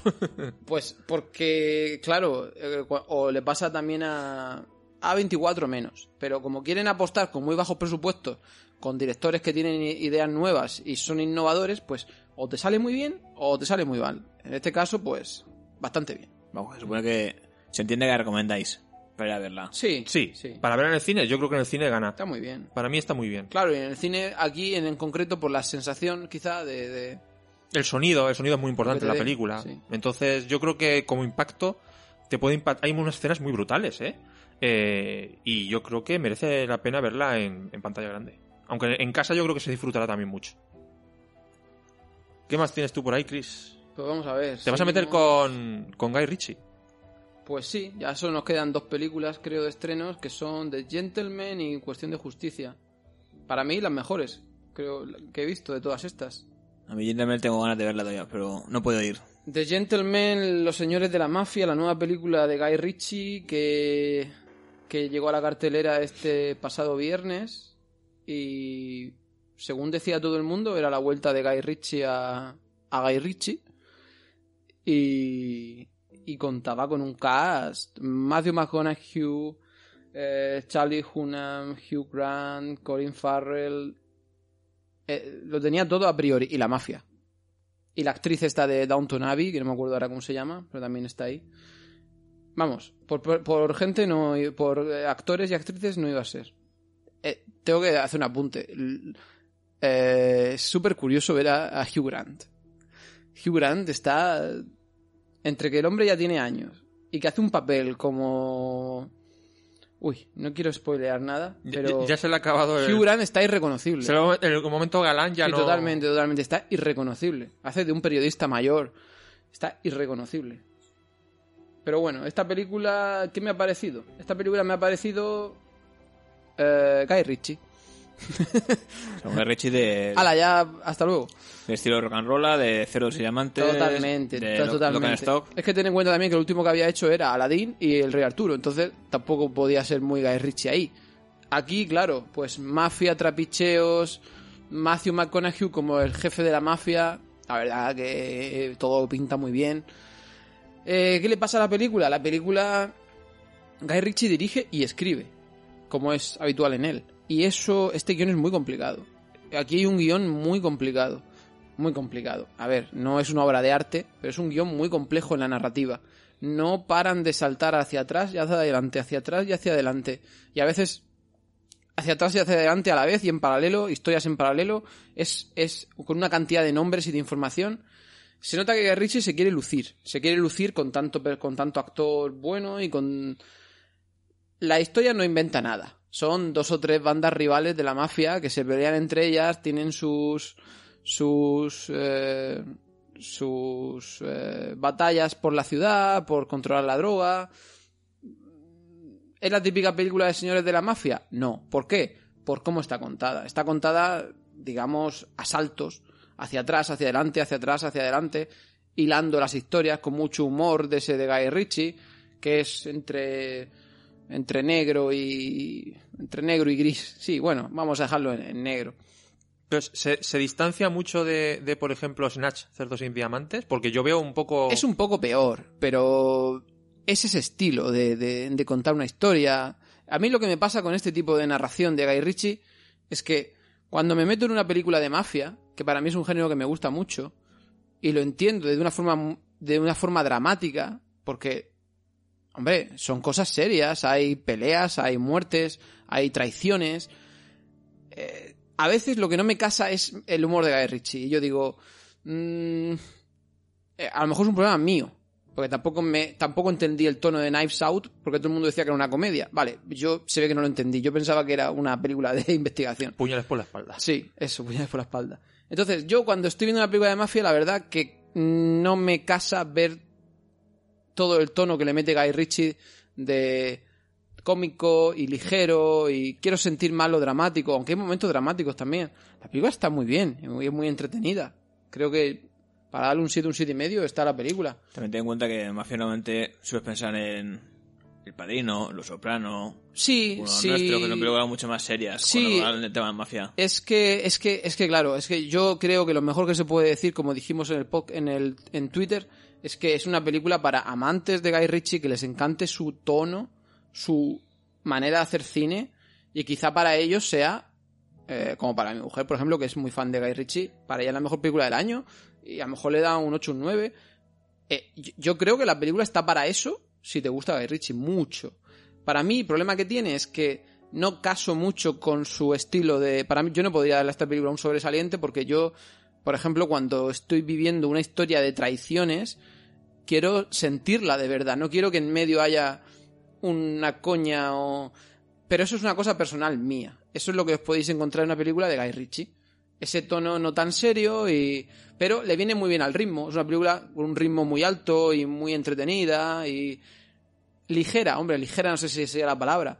También una cosa en su contra es el guion. Ese guion tan enre... tan... Es que no podéis imaginar lo enreversado que está. Hay tres o cuatro historias que se entrecruzan entre ellas y si bien es un mérito porque está bien escrito el guion y es complicado, hay un momento en el que de verdad o estás muy pendiente o eh, te cuesta mucho seguir la trama. Mm, Yo la, la recomiendo mucho por los actores y porque es muy entretenida.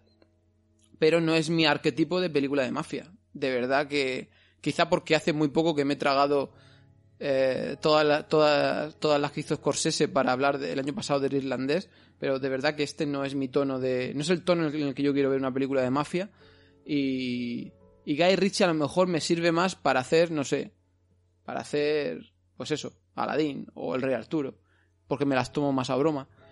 Yo en cambio no. Eso a Garrechi no, no lo veo ahí. Es que es que como su tono es ese, yo, lo que yo no de verdad que no aguanto ver una película de mafia en este tono. Yo a lo mejor hay alguna persona que me dice, hay una película de mafia que tiene un tono humorístico que sí que te gustaría porque es súper negro y tal. Hay una, hay una, creo que hay una de Leslie Nielsen. Me parece. No, si yo entiendo que Guy Ritchie, la gente me oirá y dirá, "Ah, no es tan cómica, no es tan... Ya, si lo entiendo que no es tan cómica, pero es el tono de que le mete Guy Ritchie, de la música, de, de ese... Más desenfadado. moderneo y desenfadado que, que le va muy bien, pero para mí no la hace llegar a la excelencia. Quizá personajes más excéntricos. ¿no? Sí, sí, además, además, que hay que decir una cosa, Guy Ritchie puede haber escrito un muy buen guion de, de muchas tramas en paralelo, Mm, tampoco ha inventado nada. Un señor de la mafia al que otras familias lo quieren desbancar de su trono, o sea, tampoco ha inventado nada, es la, la clásica historia de la mafia de A, B y C. Y el giro final se ve venir a, a medio kilómetro. Pero bueno, muy buenas actuaciones, bien dirigida, claro, obviamente, no es un mal director. Y una película notable para mí. Para mí notable. Si sois fan de Guy Ritchie, para vosotros puede que sea la mejor película del año. O sea, ya os lo, os lo digo de, de entrada. Hombre, me gusta Richie mucho, pero tampoco la veo con la mejor película, pero bueno. Si te gusta Guy Ritchie mucho, cuidado, ¿eh? Que la película está muy bien. Se gustará. De hecho, también le tengo ganas que creo, no sé, rueda al final, la de Sherlock Holmes 3, que te lleva tiempo ya diciendo que va a salir. Y creo que sería para el año que viene, me parece. ¿Ves es lo que me pasa? ¿Ves? Eh, mira, menos mal que has nombrado Sherlock Holmes. ¿Tú has visto Fran Sherlock Holmes de Guy Ritchie? No. Es lo que me pasa con el Sherlock Holmes de Guy Ritchie. Que veo Sherlock Holmes de Guy Ritchie y digo, si está bien hecho y es Sherlock Holmes. Pero el tono me saca un poco de la historia de Sherlock Holmes. Digo, yo, yo Sherlock Holmes quiero verlo más serio. Sí, seré muy serio yo, pero lo quiero ver más serio. Yo en este caso es que estoy de acuerdo contigo porque es eso, es el tono... A mí, eh, yo entiendo que a la gente que le gusta esas películas, eh, ese tono que le pone, eh, le encanten mu- le, le gusten mucho y lo disfruten mucho, pero para mí no, no, yo caso con otro estilo de, de historias. Y Guy Ritchie tiene un estilo demasiado, eh, eso, exagerado quizás, más, más, sí, Triónico. histriónico, más y no no caso con ese con ese estilo. No están mal las películas porque están bien, no puedo decir que sean malas películas, pero eh, ya es el gusto que tengas tú en, en la historia, claro. Sí, en sí, cómo te la yo, cuentan. yo sinceramente creo que para un fan de Guy Ritchie esto va a ser un alegrón, una vuelta, una vuelta a lo que él hacía, a rock and roll. Pero, pero como hablo yo, pues yo doy mi opinión. Para mí, claro, por esto no le voy a dar un 3, para mí es un, un buen 7, 7 y medio, un 7, vamos a decir. Pero imagino que para un fan dirá, guau, qué historia ha hecho Guy Ritchie, esto es una de las películas del año. ¿Y queda alguna por decir? A cuestión de justicia. A cuestión de justicia veo que no se le está dando bombo ninguno. Yo tenía muchas ganas de verla, pero al final me he quedado sin poder Casi, ir. casi nadie está haciendo críticas de, De hecho, cuestión no. de justicia. Y las pocas que tampoco la ponen como una obra maestra, una no, peli no, muy hombre, buena. obra maestra no, baja del, baja del burro. Pero, pero tampoco la ponen como muy, muy, muy buena película. Ya, ya, no. Es que yo estuve leyendo un poco de Cuestión de Justicia. Cuestión de Justicia es otra otra perdón, otra de las películas que llega a la cartelera en España con muchísimo retraso. Con muchísimo retraso. Esta película era eh, es- eh, de la época eh, pre pre Oscars del año de este año pasado. O sea, esta película se estrenó hace 6, 7, 8 meses ya. Estuvo Ja- Jamie Foxx por ahí en los premios. Claro, entonces esta película ya viene con mucho retraso. Entonces, eh, no sé si es porque ya hay críticas americanas, pero la gente en España no está haciendo nadie crítica de esta película. Esta película, mm, yo me animé a verla.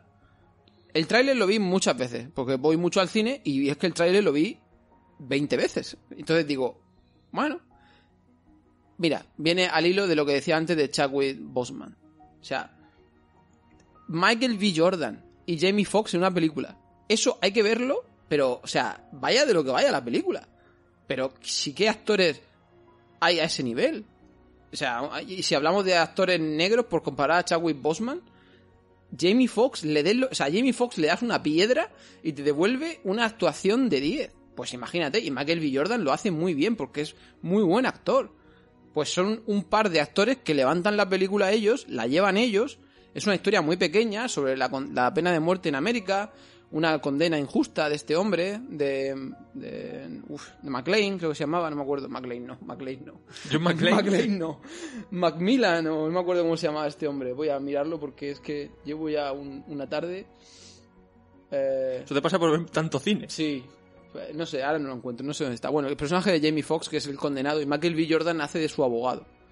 Es que es el que lo quiere, el que lo quiere defender. Entonces, esta película, basada en hechos reales, eh, más que de ir de la, más que tratar la historia, perdón, de Jamie Foxx, lo que trata es como en los 90 eh, hubo una, unos abogados, en este caso eh, la actriz, que es Brie Larson. Cierto. Brie Larson y Michael B. Jordan. Es que hay buenas actuaciones en esta película. Brie Larson y Michael B. Jordan, su papel es muy pequeño, pero bueno, está bien. Buenos Eh, actores. ellos crean una asociación de, abo- de ah, sí, no sé, no me acuerdo el nombre porque es imposible, de abogados que quieren ayudar a los condenados en el corredor de la muerte. Eso fue en 1990 o 91 en Estados Unidos. Entonces, ese es el hecho histórico que hasta entonces esta gente estaba desamparada prácticamente por el sistema. Ellos crean esta asociación para ayudar a estos condenados en el corredor de la muerte. Entonces, yo creo que eso es más el punto de inflexión de la historia que el caso particular de Jamie Foxx, que también. Porque todo esto va de que a él lo condenan injustamente por un crimen que decían que había cometido eh, matando a una chica blanca en un pueblo, tal.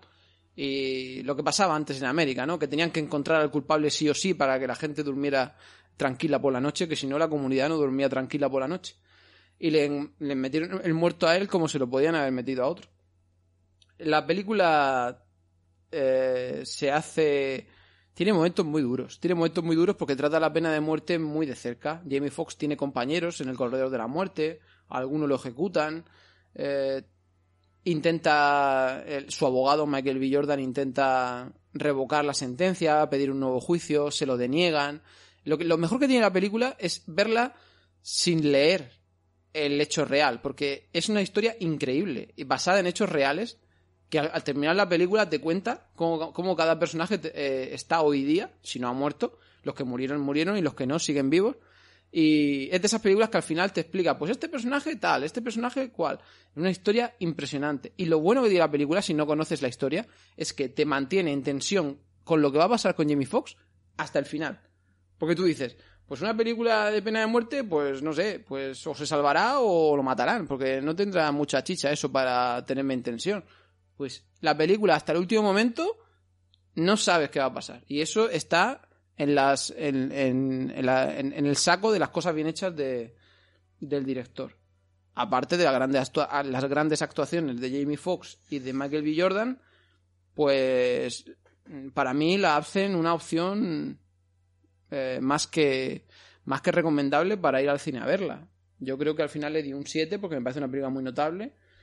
¿No destaca la fotografía? Pues claro, no destaca la fotografía, no destaca mucho la dirección, en un son espacios reducidos, Claro, muchos pues, serán en el juzgado, ¿no? película de película de juicio, de cárcel, de, de, de despacho de abogado, de casa, no hay mucho donde hacer mucha virguería, pero Pues el escenario será el juzgado, la cárcel y poco más. Sí, a mí, a mí me parece que, que merece la pena ver la película. Y me extraña, sobre todo, quería recalcar eso de que hay muy poca crítica por internet de esta película. O en general está teniendo poca repercusión.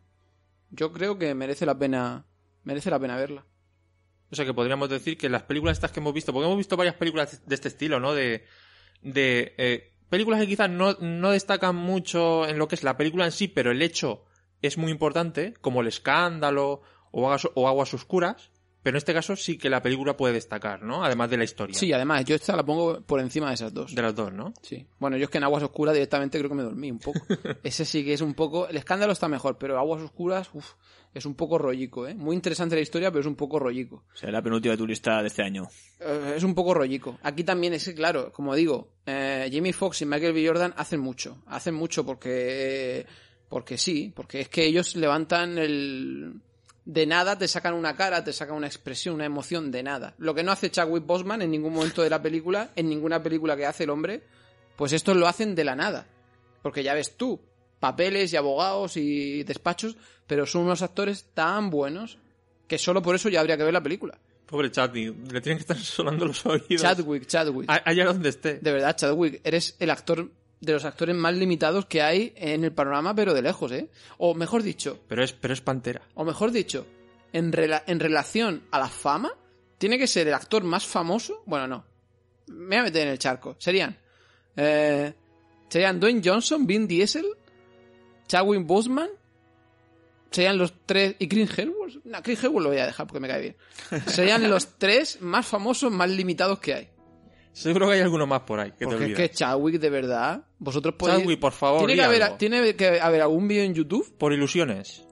y después decían de Ryan Gosling, tiene que haber algún vídeo en YouTube de Chadwick Boseman con la misma cara en muchos frames. Tiene que haber algún, algún meme o algo por internet, porque es que es increíble.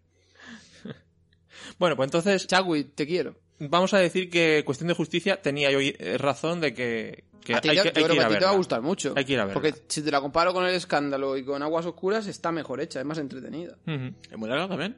Sí, creo que dura más de dos horas, ¿no? Pues no sé, no sé, dos horas. Pues Ponle. creo que dura do- más de dos horas, pero si el que la ha visto no se la han hecho larga, pues no, mira. no, no especialmente, no especialmente. No sé, voy a buscar si quedan dos así, cuarto así, se hicieron un poquito Yo pesaditas. creo que sí que son más... do- por ahí anda, ¿eh? Me parece. Creo que son 130 y pico, me parece, minutos. Sí, Pero bueno. Sí, alguien podría decir, bueno, a lo mejor no necesita tanto tiempo para contar eso. Bueno, pues a mí se me hizo entretenida, la verdad. También es como hemos dicho antes, las películas hay que hacerlas, no solo leer el guion. Luego el director tiene que hacer la película. O sea que esto también estará en, en el buen hacer del director. Pues nada, creo, creo que has terminado con tu listado de películas, ¿no? Hemos terminado, es que teníamos que dar la vuelta a dos semanas de cine, ¿eh? A ver, pues... Sí, pero le has sacado terminado. chicha a dos semanas. Hemos terminado, sí, hemos terminado. Ahora vosotros podéis comentar algo que hayáis visto en casa, porque si me pongo yo también me voy a quedar aquí... También, Pasamos has- a... también has visto en casa. Hombre, iba a hablar de Hunters, pero no sé, no me está convenciendo. Mejor- os dejo que vosotros empecéis a hablar de... Bueno, aquí hay que hacer profesionalmente, una entradilla. Y ahora lo que hemos visto en casa esta semana, eh, que es nuestra sección. Lo hago menos profesional que Ramón, pero bueno, él luego ya pone la, la cabecera.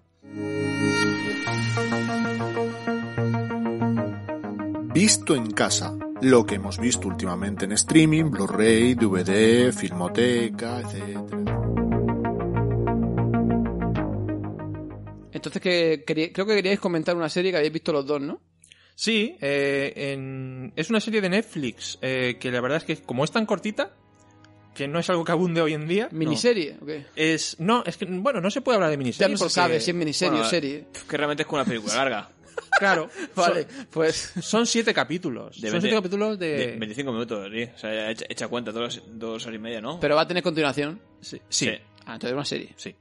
Eh, se llama Esta mierda me supera. ¿Eh? El título ya, Esta ya- mierda con perdón. llama la, ya llama la atención. Eh, eh, se- según he leído, está basado en un cómic de Charles Fosman. Sí, del mismo de, de, de End of the Fucking World. Ajá. Que tú lo has visto, Luis, y, Ya la he visto, sí. y te gusta, ¿no? Me gustó bastante, sí. Sí. ¿Y qué tal esta, esta nueva serie? Bueno, si explico un poco la sinopsis. Bueno, eh, la sinopsis, eh, hay que decir que el la chica protagonista que se llama Sidney eh, es Sofía Lillis, eh, es la chica de It, eh, de la primera eh, capítulo 1, cuando son niños. Esta chica eh, pelirroja, eh, que sinceramente me parece que la cámara está enamorada de ella, para mí. Eh, eh, creo que esta chica tiene algo especial. Es joven y, tiene algo muy especial porque tanto en It como en esta serie mm, me, me enamora ella. Bueno, ese personaje realmente es bastante parecido. Sí, es, es parecido, es parecido. Eh, Sidney es eh, una chica, es, es una historia también ado- adolescente, ¿de acuerdo? Eh, de instituto, un poco como Sex Education, por ejemplo. En un pueblo de Estados Unidos típico. También. Como It. eh, eh, lo que pasa es que em, es una película que está, eh, ay, perdón, una película, una serie que está tratada eh, de una de una manera eh, un poco extraña, ¿no? Porque juega ¿Pero un es poquito. Esta mierda me supera. Pero tiene un título original la serie. Sí, eh... I'm not, I'm not okay with this. O, o- ¿Y lo han traducido? Esta mierda me Sí, supera. creo que es I'm not, I'm not okay with this o así. De verdad. With that. Han metido- A- Algo así como no estoy muy de acuerdo con esto. Sí, no o estoy, no estoy, no estoy a gusto con esto. O no estoy a gusto con esto. O sí. sea, eso es literalmente ya han metido mierda en la traducción. Sí.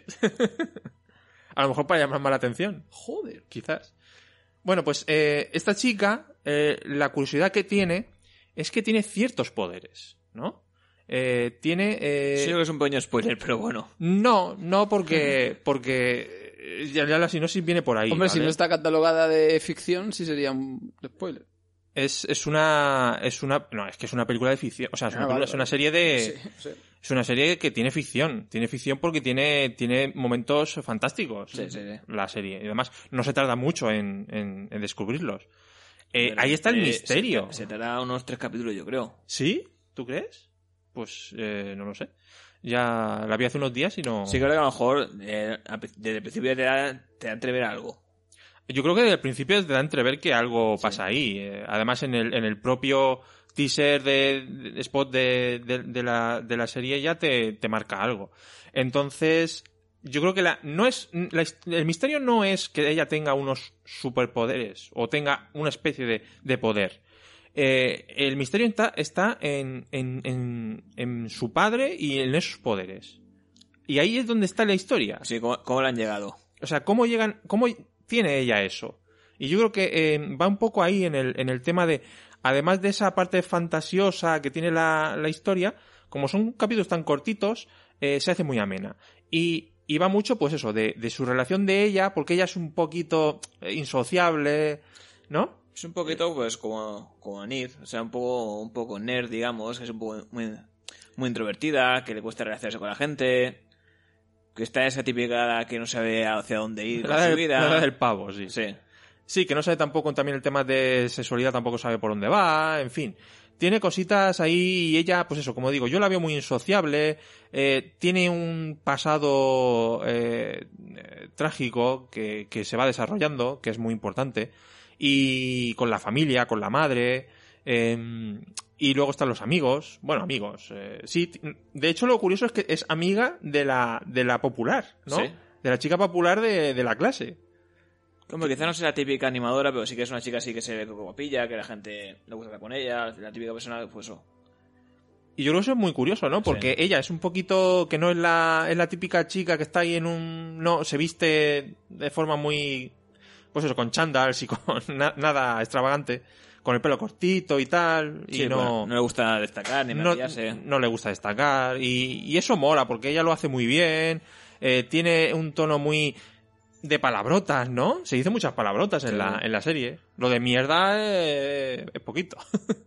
y yo creo que es muy entretenida. Y que salga cortita, esos 20 minutos, 25 minutos que, que dura cada capítulo, se hace muy amena y se... Vamos, la- os la podéis ver en, en nada de tiempo. Luego también está su amigo que. También es un poquito reito, no es el típico nerd, pero también es un poquito reito. El vecino. Que justamente también sale en It y también se llama igual, se hace el papel de Stan en, Ah, la- sí. en las dos películas. Es verdad, En la, verdad. en la película y la serie. Sí, sí, y es muy gracioso la relación que tienen entre los dos. Ahí el tío es un poco peculiar. Sí que viste de una forma muy... Un poco llamativa. Sí, un poco llamativa, un poco nerd. Sí, como decías tú. Y intenta un poco ligársela a ella y tal. Y ella como... es, eh, en fin, intenta descubrir cositas entre ellos y... A mí me parece muy, muy chula la serie. Y esa parte creo que son los mismos productores que Stranger Things, me pareció leer. Sí, sí, sí. sí. Y tiene el tono, ¿eh? Tiene, tiene el tono. La historia realmente eso como en un pueblo de Estados Unidos, así con pocho enteros, aunque realmente no lo son. Sí, sí. No, No pasa juegan quizá tanto a eso, a esa nostalgia. No sé, más que nada porque no no son 80, sino... No, pero, pero está, está realmente bien, está realmente bien. Y además es que el final de la serie te deja ahí con unas ganas de, de ver por dónde continúa. Pues te sí. deja con el típico cliffhanger, se dice, ¿no? Así. Que dices, ostras, pues quiero, quiero saber más, ¿eh? Sí, porque realmente es como si fuera una intro a algo más grande. Sí, yo creo que es una introducción a algo que vamos a descubrir, ¿no? De, de realmente de qué va esta serie. Entonces creo que te deja con la incógnita y, y es muy interesante. O sea, después de siete capítulos estás todavía de que no sabes de qué va la serie. Exacto, es una serie que bueno va, de ella, va de ella, pero pero realmente el misterio de la serie Ya, ya, ya. no descubres absolutamente casi nada. De, por eso te decía que yo, no es un spoiler decir que tiene superpoderes, porque ese es el germen de cómo ¿Es de este va a año? empezar. ¿De este año o del pasado? Es de hace unos hace un dos semanas. En Netflix del 27 de febrero. O Ah, sea sí. que la siguiente temporada habrá que esperar un año o qué? Habrá que empezar, esperar un año seguramente. Un año para ver después dos horas de... Exacto, así es como funcionan ahora las series, Chris. madre. Por si no te has dado cuenta. No, mira, fíjate lo que voy a decir ahora. Estoy viendo eh, Hunters en Amazon, el piloto hora y media, los capítulos hora 05, Picard en Amazon, el piloto hora y 10, los capítulos una hora. Pff, llevo una racha de yo de horas de capítulos que digo, pff, no sé, quiero ver algo más corto, la verdad. Esto te lo ves en nada. De hecho, en, en- hombre, si estás muy libre un día te la puedes ver en un día. No, pero quiero, quiero decir que el otro día lo comentaba, que ah, hay un problema con esta moda de los... Tanto hay moda de hacerlo muy corto como moda de hacerlo muy largo. Las series, si triunfaron, eran entre los 40 y los 50 minutos si dejas las sitcoms. No hablo de sitcoms, de dramas o de otro tipo de serie. Porque hay que ser demasiado bueno para dirigir un capítulo de una hora o de una hora diez y que, y que, y que no aburras. Y que no te aburras en sea- algún Que momento. sea interesante y que no metas relleno, ni tonterías, ni diálogos chorras. ¿Cómo vas a dirigir capítulos de una hora o una hora y diez de verdad? mm, no quiero decir magistralmente, pero que resulten entretenidos uno tras otro. Lo último que he visto, largo y bueno, es Watchmen. Lo último. Lo último, iba a decir lo único, en los últimos dos años. Pero Watchmen, claro, es eh, Damon Lindelof, un tío que, vamos, para él hacer una serie es eh, interesante, es fácil, bueno, fácil, es su trabajo y lo hace bien, pero hay muy poca gente. Es que Hunters, por ejemplo, puedo empezar a, a hablar de ella. Está el Pachino ahí. La nueva, la nueva, la nueva sensación de Amazon Prime, se puede decir. Eh, está muy bien. Me encanta Pacino. Pacino me encanta haga lo que haga, pero es que aquí lo hace muy bien. Le pone hasta un acento judío ahí. Lo hace, es que lo hace muy bien, haga lo que haga. Pero bueno, ya, supongo que todo el mundo sabrá de qué va Hunters, que va como de darle caza a los nazis que quedan en América 30 o 40 años después de que termine el, el holocausto. ¿En qué, ¿En qué año está más o menos ambientada? ¿70s? En los 70. Me imagino, eh, ya ni me acuerdo. Sí, Ya, en los- eh, muy final, típico. final de los 70, puede ser. Sí, pues ya creo que ya quedarán pocos. Casi ninguno. Sí, no sé, es como que estos judíos en América quieren venganza y ellos tienen en mente que tienen que hacer justicia por los millones de personas que murieron y tal. Y, y la serie va de eso. Lo que tengo que decir de la serie, aparte de que me resultan los capítulos de una hora largos y que hay momentos y personajes que no me interesan a montones. Me interesa Pacino, claro, pero es que una hora hay muchos personajes y que no me interesan mucho. Y pero quiero decir un dato que a lo mejor a la gente le anima a verla. Y es que tiene un tono muy tarantino. Ajá. La serie tiene un tono muy tarantino. Muy tarantino. Es decir, una... No se cortan con la violencia y van a saco con el humor mezclado con la violencia. Humor, humor, no, pero situaciones grotescas. Tiene un toque muy tarantiniano la serie. Pero claro, no tiene el toque tarantiniano en los diálogos.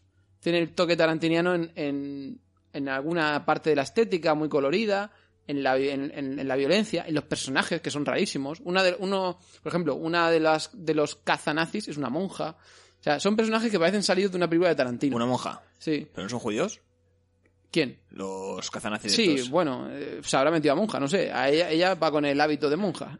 Y si es que no me entero. Sí, en el tercer capítulo ya me dormí. Pero bueno, monja, ¿eh? Porque lo dicen. Eh, lo que quiero decir, que la- el, el toque tarantino está en la violencia y en la estética, pero el toque tarantino no está en los diálogos. Obviamente, ¿quién va a hacer una serie al nivel de Tarantino? Eh, una hora cada capítulo.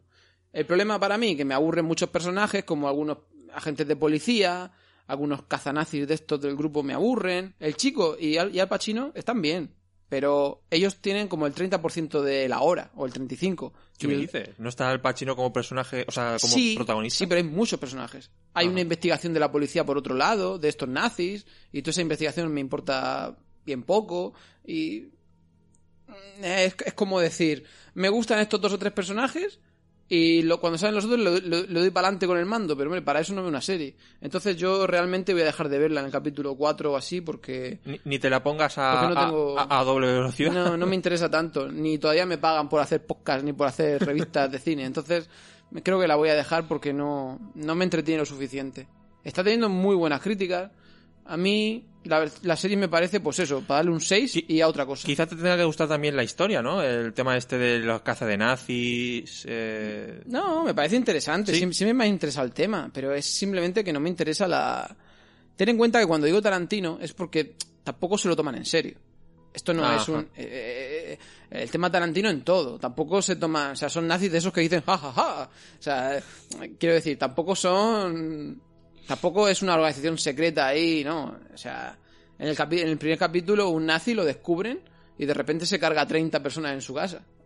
Y luego simplemente llama a uno y dice, ven y limpia esto. Y se va. O sea, eh, es un poco todo exagerado, histriónico, chorra, por así decirlo. O sea, que no estamos ante, al- ante algo que, digamos, está ah, basado en hechos reales y tienen que ceñirse a ellos. No, que va, que va, que Está va. cogido esa historia en contexto para crear un- una trama y, y con el tono que ellos quieren. Todo surrealista, alterado, tarantiniano. O sea, como si tienen que reventar a uno en medio de la calle ahí con un bate de pincho, yo qué sé. O sea, todo muy visceral y muy... Por eso la gente creo que le está gustando, porque es muy... Muy Tarantino en ese sentido. Lo que pasa es que, claro, a mí lo que me gusta más de Tarantino son sus... eh, los mejores diálogos de, del cine. Eh, ¿Tenéis más series? Yo en principio no, Sí, entonces... ¿Películas? A mí me gustaría hablar de un par de películas que he visto estos días. Dale, Fran. Y, y voy a dar un poco dos, que son eh, una sorpresa y una decepción.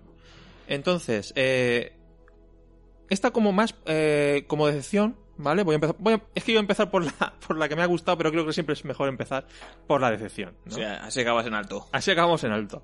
Eh, The Host, ¿vale? La película de monstruos de, del aclamado director Bon Joon-ho, que Bueno, está hasta en las aclamado ahora. que está, Antes hasta, no. está hasta en, la, en la sopa y digo, bueno, ¿qué me falta de este hombre por ver? Porque ya había visto Memories of Murder, tengo que ver The Mother, es verdad que tengo que Mother, tengo que verla, que, que verla todavía. Eh, he visto también Snowpiercer eh, y, y alguna más por ahí. Y The Host, que llevaba mucho tiempo, porque es una película de ciencia ficción, y yo veo toda la ciencia ficción, y quería verla hace tiempo, aunque no soy súper fan de la ciencia ficción de monstruos. Quería ver esta película y digo, bueno, ya que Bon Joon-ho está aquí, está ahora, está en lo más alto, está en el top, pues hay que verla. Y, y nada, me la, es una película del 2006, hay que decir, ya, ya ha, ha corrido tiempo. De esta película es una de sus primeras películas. Eh, creo que la hizo después de Memories of, of Murder, eh, o muy cercana. Y pues eso, va de un monstruo que aparece en Seúl, en la ciudad, ¿vale? Y, y- y- y va matando a, a los habitantes de la El- ciudad. El problema es que no va de eso. Ya, eh, el... bueno, pero creía que iba a haber menos de eso de lo que me esperaba, ¿eh? ¿vale? O sea, al final, eh, el protagonista, que es por cierto el mismo de Parásitos, si no me equivoco, eh, es un, por lo visto, es un actor icónico en, en su, en su cine, porque también es el de Memories of Murder, ¿no? Quiere decir el que es el padre. Sí, Eh, sí. Sí, hombre, claro. El kiosquero. Hombre, ese es El un- padre pobre. Un superstar. Sí, sí, sí. ¿No? Sí, haciendo otra vez de pobre, Sí, sí, porque sí. trabaja en un kiosco, tiene a los hijos y tal. Eh, y de repente, pues es en un puente ahí en Seúl, aparece un- una figura de un, una- un ente extraño. Y. Y bueno, pues eso, es un monstruo que está muy bien hecho, por cierto, para el eh, para ser 2006. La verdad es que el monstruo está chulo. Sí. Es lo mejor de la película, ya lo adelanto. Eh, es lo- de hecho, casi lo único que me ha gustado de la película. Y algún humor de este que se parece mucho al, al de Parásitos, sí que es cierto. Porque sí que es verdad que los personajes, esta familia con el pa- cabeza de familia, se parece mucho al de Parásitos. También son muy histriónicos, son muy lo- locuelos todos. Están fatal todos de la cabeza también, un poco. Eh, hay muchos de estos así de gritos, de, ah, haz esto así, no hagas esto, tal, no vayas para allá, pues esto, y pues ahora vamos a ir a buscarla, tal. Bueno, la, cuestión es que lo que ocurre es que en, en el ataque de este, de este monstruo, eh, el primer ataque, eh, que está muy bien hecho, el principio está muy bien, eh, la hija pequeña la secuestra el monstruo. Entonces la película va de el kiosquero, este hombre kiosquero con la con el resto de la familia, pues va a buscarlos, porque también hay una crítica que está está curiosa a los a, la inoperancia del gobierno, a ocultarte cosas el gobierno. El gobierno intenta ocultar el tema del monstruo. Luego se meten en temas de más de, de- de desinformación, ¿vale? Del gobierno, cuentan eh, cosas que no son, del monstruo, de un virus, tal. A mí todo eso no me... eh, me parecía todo que no, no me casaba con lo que estaba viendo. Y sí que es cierto que las partes donde aparece el monstruo, la niña y tal, es lo más interesante de la película. Porque todo lo demás, ese drama familiar que tienen ellos... Y mira, como que en Parásitos me gusta, en esta película me parece que no está... No está... Pues ese, ese es el problema, que la gente la gente tiene que esperar cuando la vea lo que es. Es un drama. El monstruo está ahí. No voy a decir que es un accesorio, pero lo que brilló en su día o lo que la gente encumbró fue el drama. Pero a mí es que no me funciona. A mí tampoco. Yo me acuerdo que en su día me dejó una sensación mm, bien y ya. Y a otra cosa. No. Si no recuerdo, se, se vendió realmente como una película de terror, más que... Que mucha gente en su día, yo me acuerdo perfectamente, porque creo que me compré al final una edición, una edición coreana de esta película. La gente salía del cine y decía, pero si esto no es una película de monstruo, ya hace, ¿cuánto hace? Ya 14 años. Es 2006, sí. Y la gente decía, pues no- pero es que no era una película de monstruo. Es que si ibas a ver Godzilla, aunque ahora hay una película moderna de Godzilla también social, Shin Godzilla. Pero bueno, si ibas a ver una película de monstruo al uso, pues no era. Era un drama familiar con el monstruo por ahí. A mí quizás el final sí me gusta el final que tiene la película, pero claro, para eso ya he tenido que llegar a todo, a todo lo que hay que ver en la película, eh, durante la película.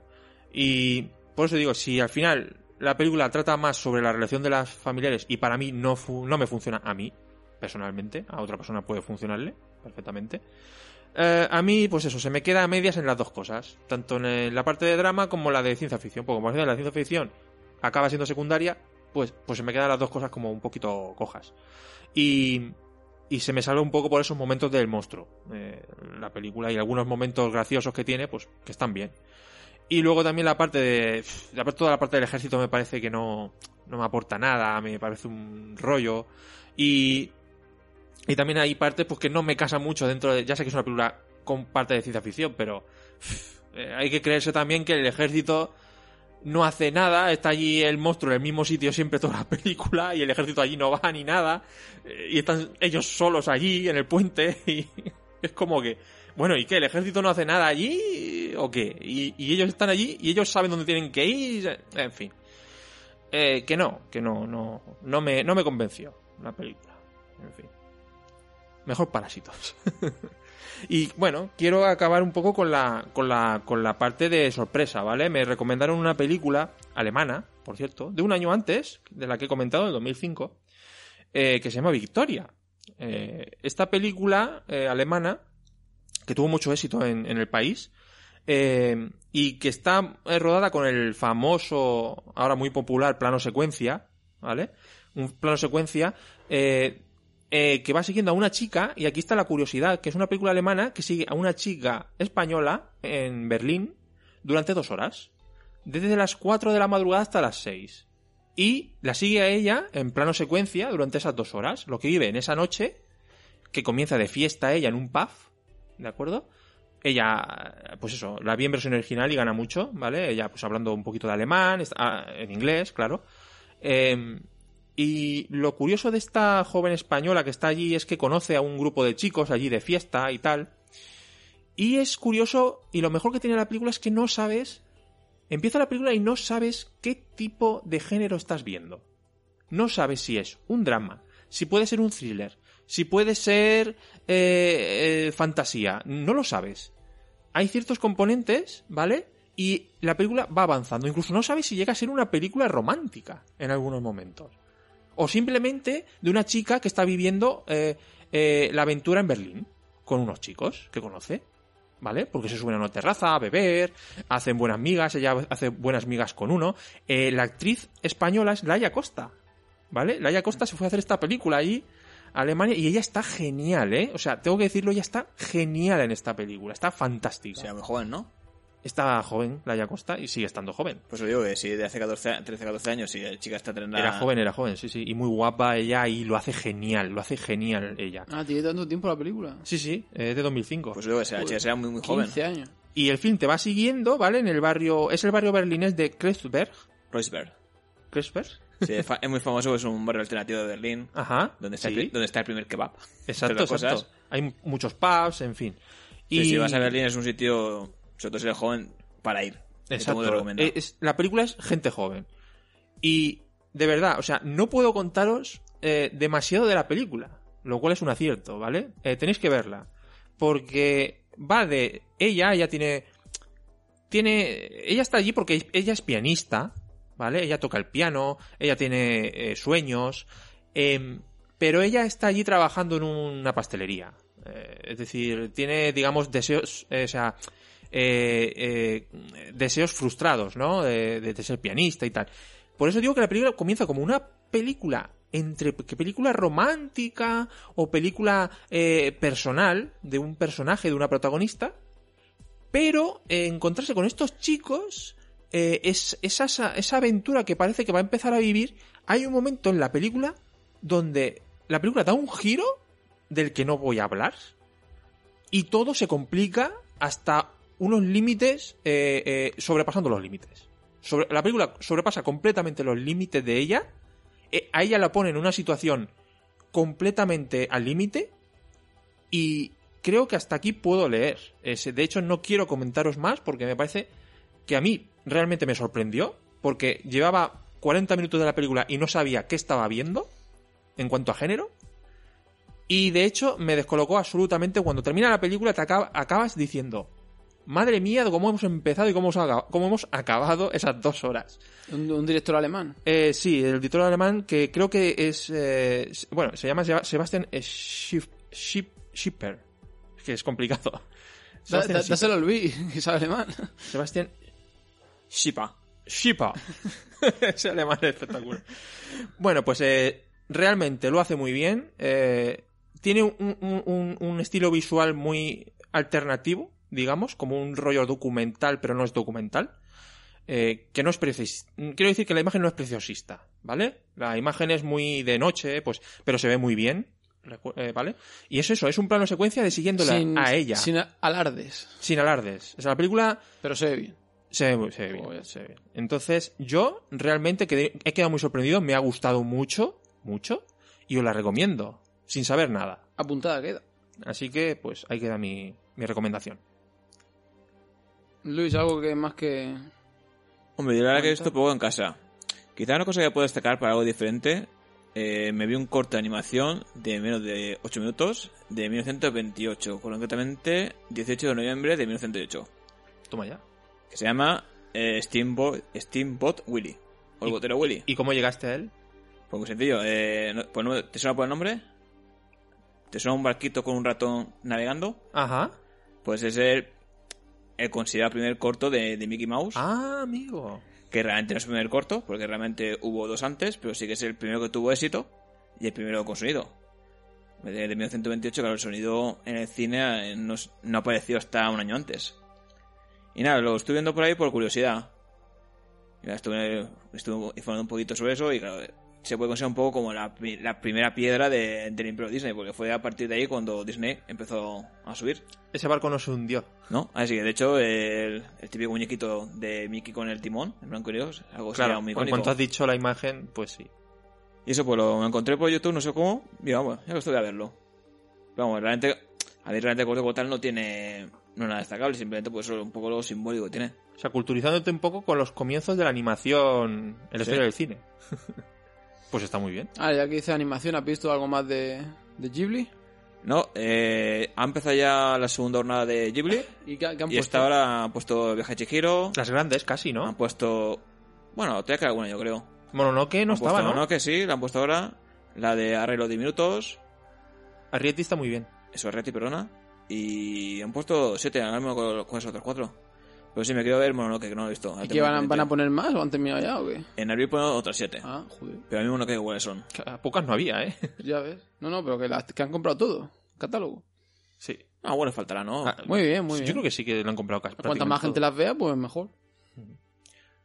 ¿Tú, Chris, ya no tienes nada de cine por ahí? Bueno, de cine, ¿no? De, de películas vistas en casa. No, yo creo que ya no voy a comentar nada porque en este programa ya llevo hablado demasiado. bueno, Yo digo por, por forzarte un poco más. no, me lo, me, lo, me lo voy apuntando. No sé lo que tengo visto. Voy a, a comprobarlo. Pues mira, volvimos a ver, volví a ver, que mi mujer no había visto Requiem for a Dream, Ostras. de Aronofsky, que Aronofsky siempre me parece súper interesante y Requiem for a Dream es un peliculón que era... Este hombre estaba en estado de gracia en aquel momento porque es una película que... eh, Puede hacer películas interesantes, porque fíjate si Cisne Negro es un peliculón o Madre puede ser una muy buena película, pero eh, lo que hizo este hombre en Requiem for a Dream a nivel de fotografía, de dirección, de sensaciones, de actores, como está Jared Leto en esta película, mm, muy difícil repetir lo que hizo en esta película Aronofsky. Y, y Ellen Bastrin. El, Ellen Bast- Claro. Barstin. Esta ¿Cómo fue es? su segunda película, ¿puede ser? La primera fue Pi, ¿no? Sí. Esta es la primera grande, Sí. vamos a decir. Sí, es, eh, eh, eh, yo creo que fue su explosión de, de, de creatividad y de genio, porque es una película tan peculiar, tan bonita, tan bien rodada. Bueno, yo bonita, Yo la considero muy bonita, es preciosa estéticamente, es una fotografía a, a mí... Increíble. a- bueno, sí, a ver, en triste, foto- sí, es triste, pero Sí, tampoco sí, me... y agobiante. Tampoco me hace tirarme por la ventana, es A- una historia, mí, bueno... a, a mí me parece una de las historias más difíciles de ver, para mí, eh, que he visto, vamos. Sí, de hecho, a mí hay una escena que realmente fue de las que peor me he sentido viendo, la de las que Pero más me ha costado. la del brazo, la del brazo, la. No, la de al final con la, la novia, con la... Que es, Jennifer Connelly. ahí al final con ella, al final que está ahí en una especie de club raro. Ah, sí, bueno. Ese momento para mí fue... Lo, vi- lo- recuerdo que fue muy duro verlo, no sé. A mí me agobia mucho esa, esa, esa, esos momentos de, de videoclip donde se, se, se inyectaban la... ¿no? Y, y hacía aquello, subían las burbujas, bajaba lo otro. Es el, re- es, es el montaje frenético que Es- le quiere es- meter. es realmente que lo que quiere es ponerte muy mal tremendo, cuerpo y lo consigue. Lo consigue, lo consigue.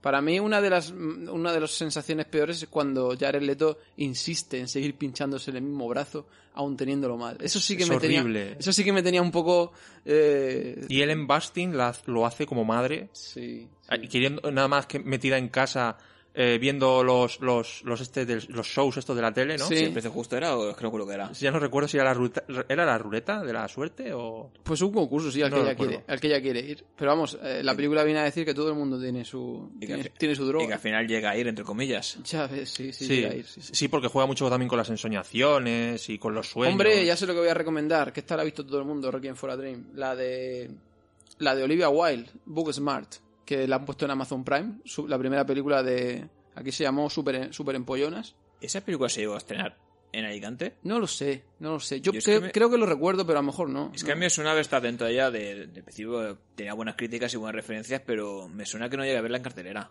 Pues a lo mejor no, a lo mejor no. Ya como hace ya tiempo yo no lo recuerdo, la verdad. Y, y nos gustó muchísimo. Olivia Wilde, obviamente la conocéis todos por, eh, como actriz, pero no la conocéis como directora porque no había hecho nada.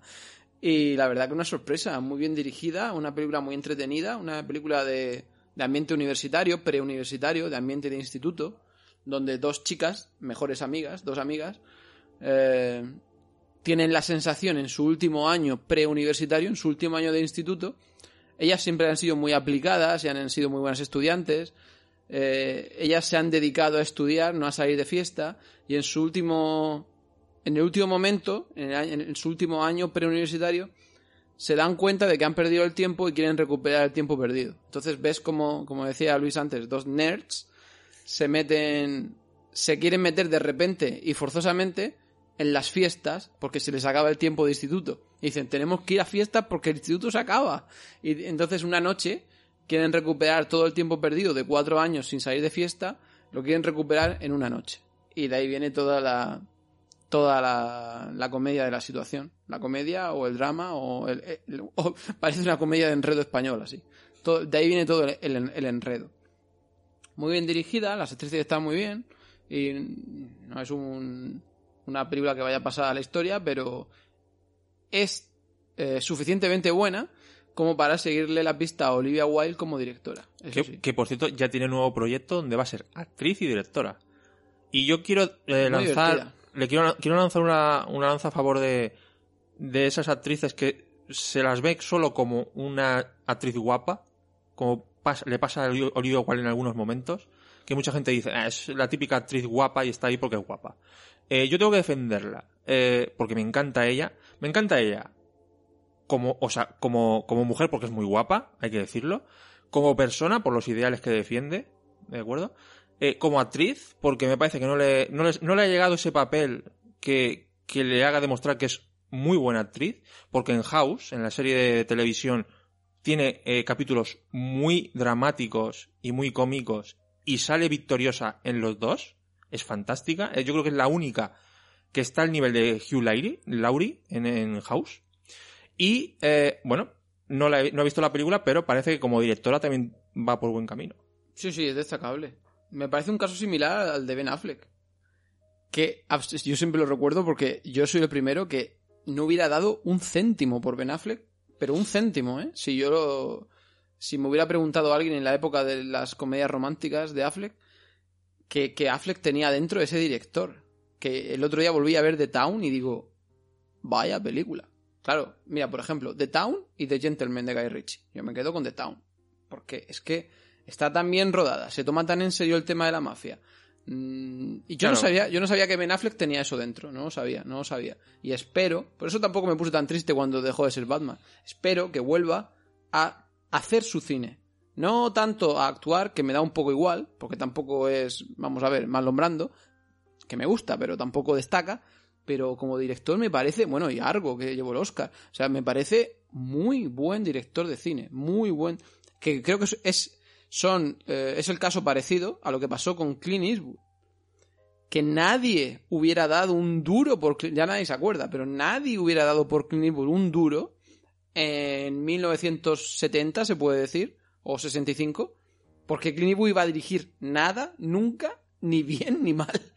Y después de ahí ha salido uno de los mejores directores de la historia. O sea que A, a veces, a veces pasa eso. te da. Pasa eso. Mm, sí, mm, a estos niveles no tantas, porque fíjate Clint Eastwood, que ha ganado ya Oscar como director.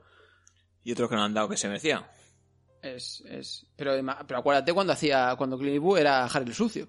¿Quién iba a pensar que iba a dirigir eh, Million Dollar Baby, eh, Sin Perdón? eh, Mr. River, bueno, También puede muchas nadie, nadie, Torino, nadie, muchas veces bajo lo ves ahí con los papeles que haces y dices que no me pega, pero es que realmente estás viendo como los personajes más que el actor. Clint Eastwood era un, eh, un tío seco, un palo, un matón que repartía. O sea, es que eh, había, Eso- gente, había gente que lo tachaba de que siempre tenía la misma cara, inexpresivo total.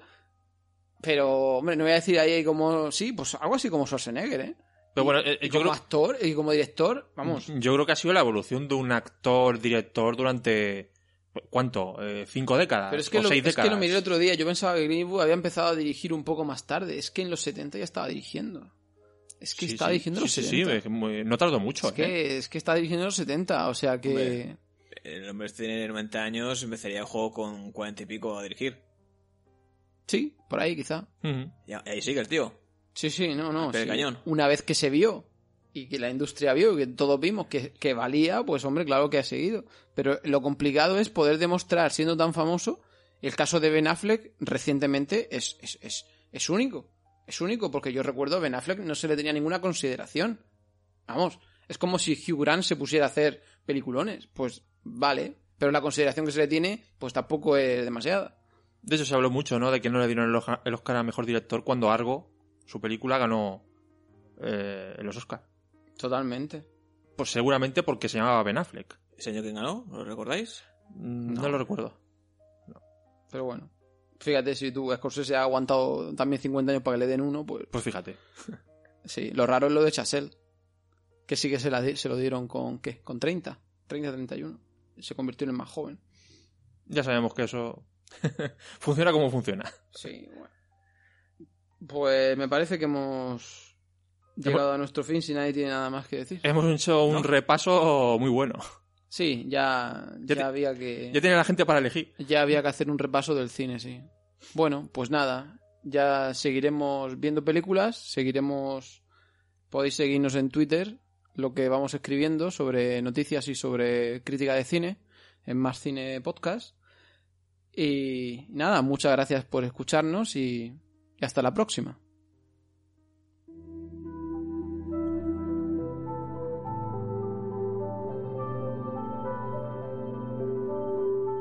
Una cosa más, recordarte que puedes escucharnos a través de iBox, de Spotify y de Apple Podcast.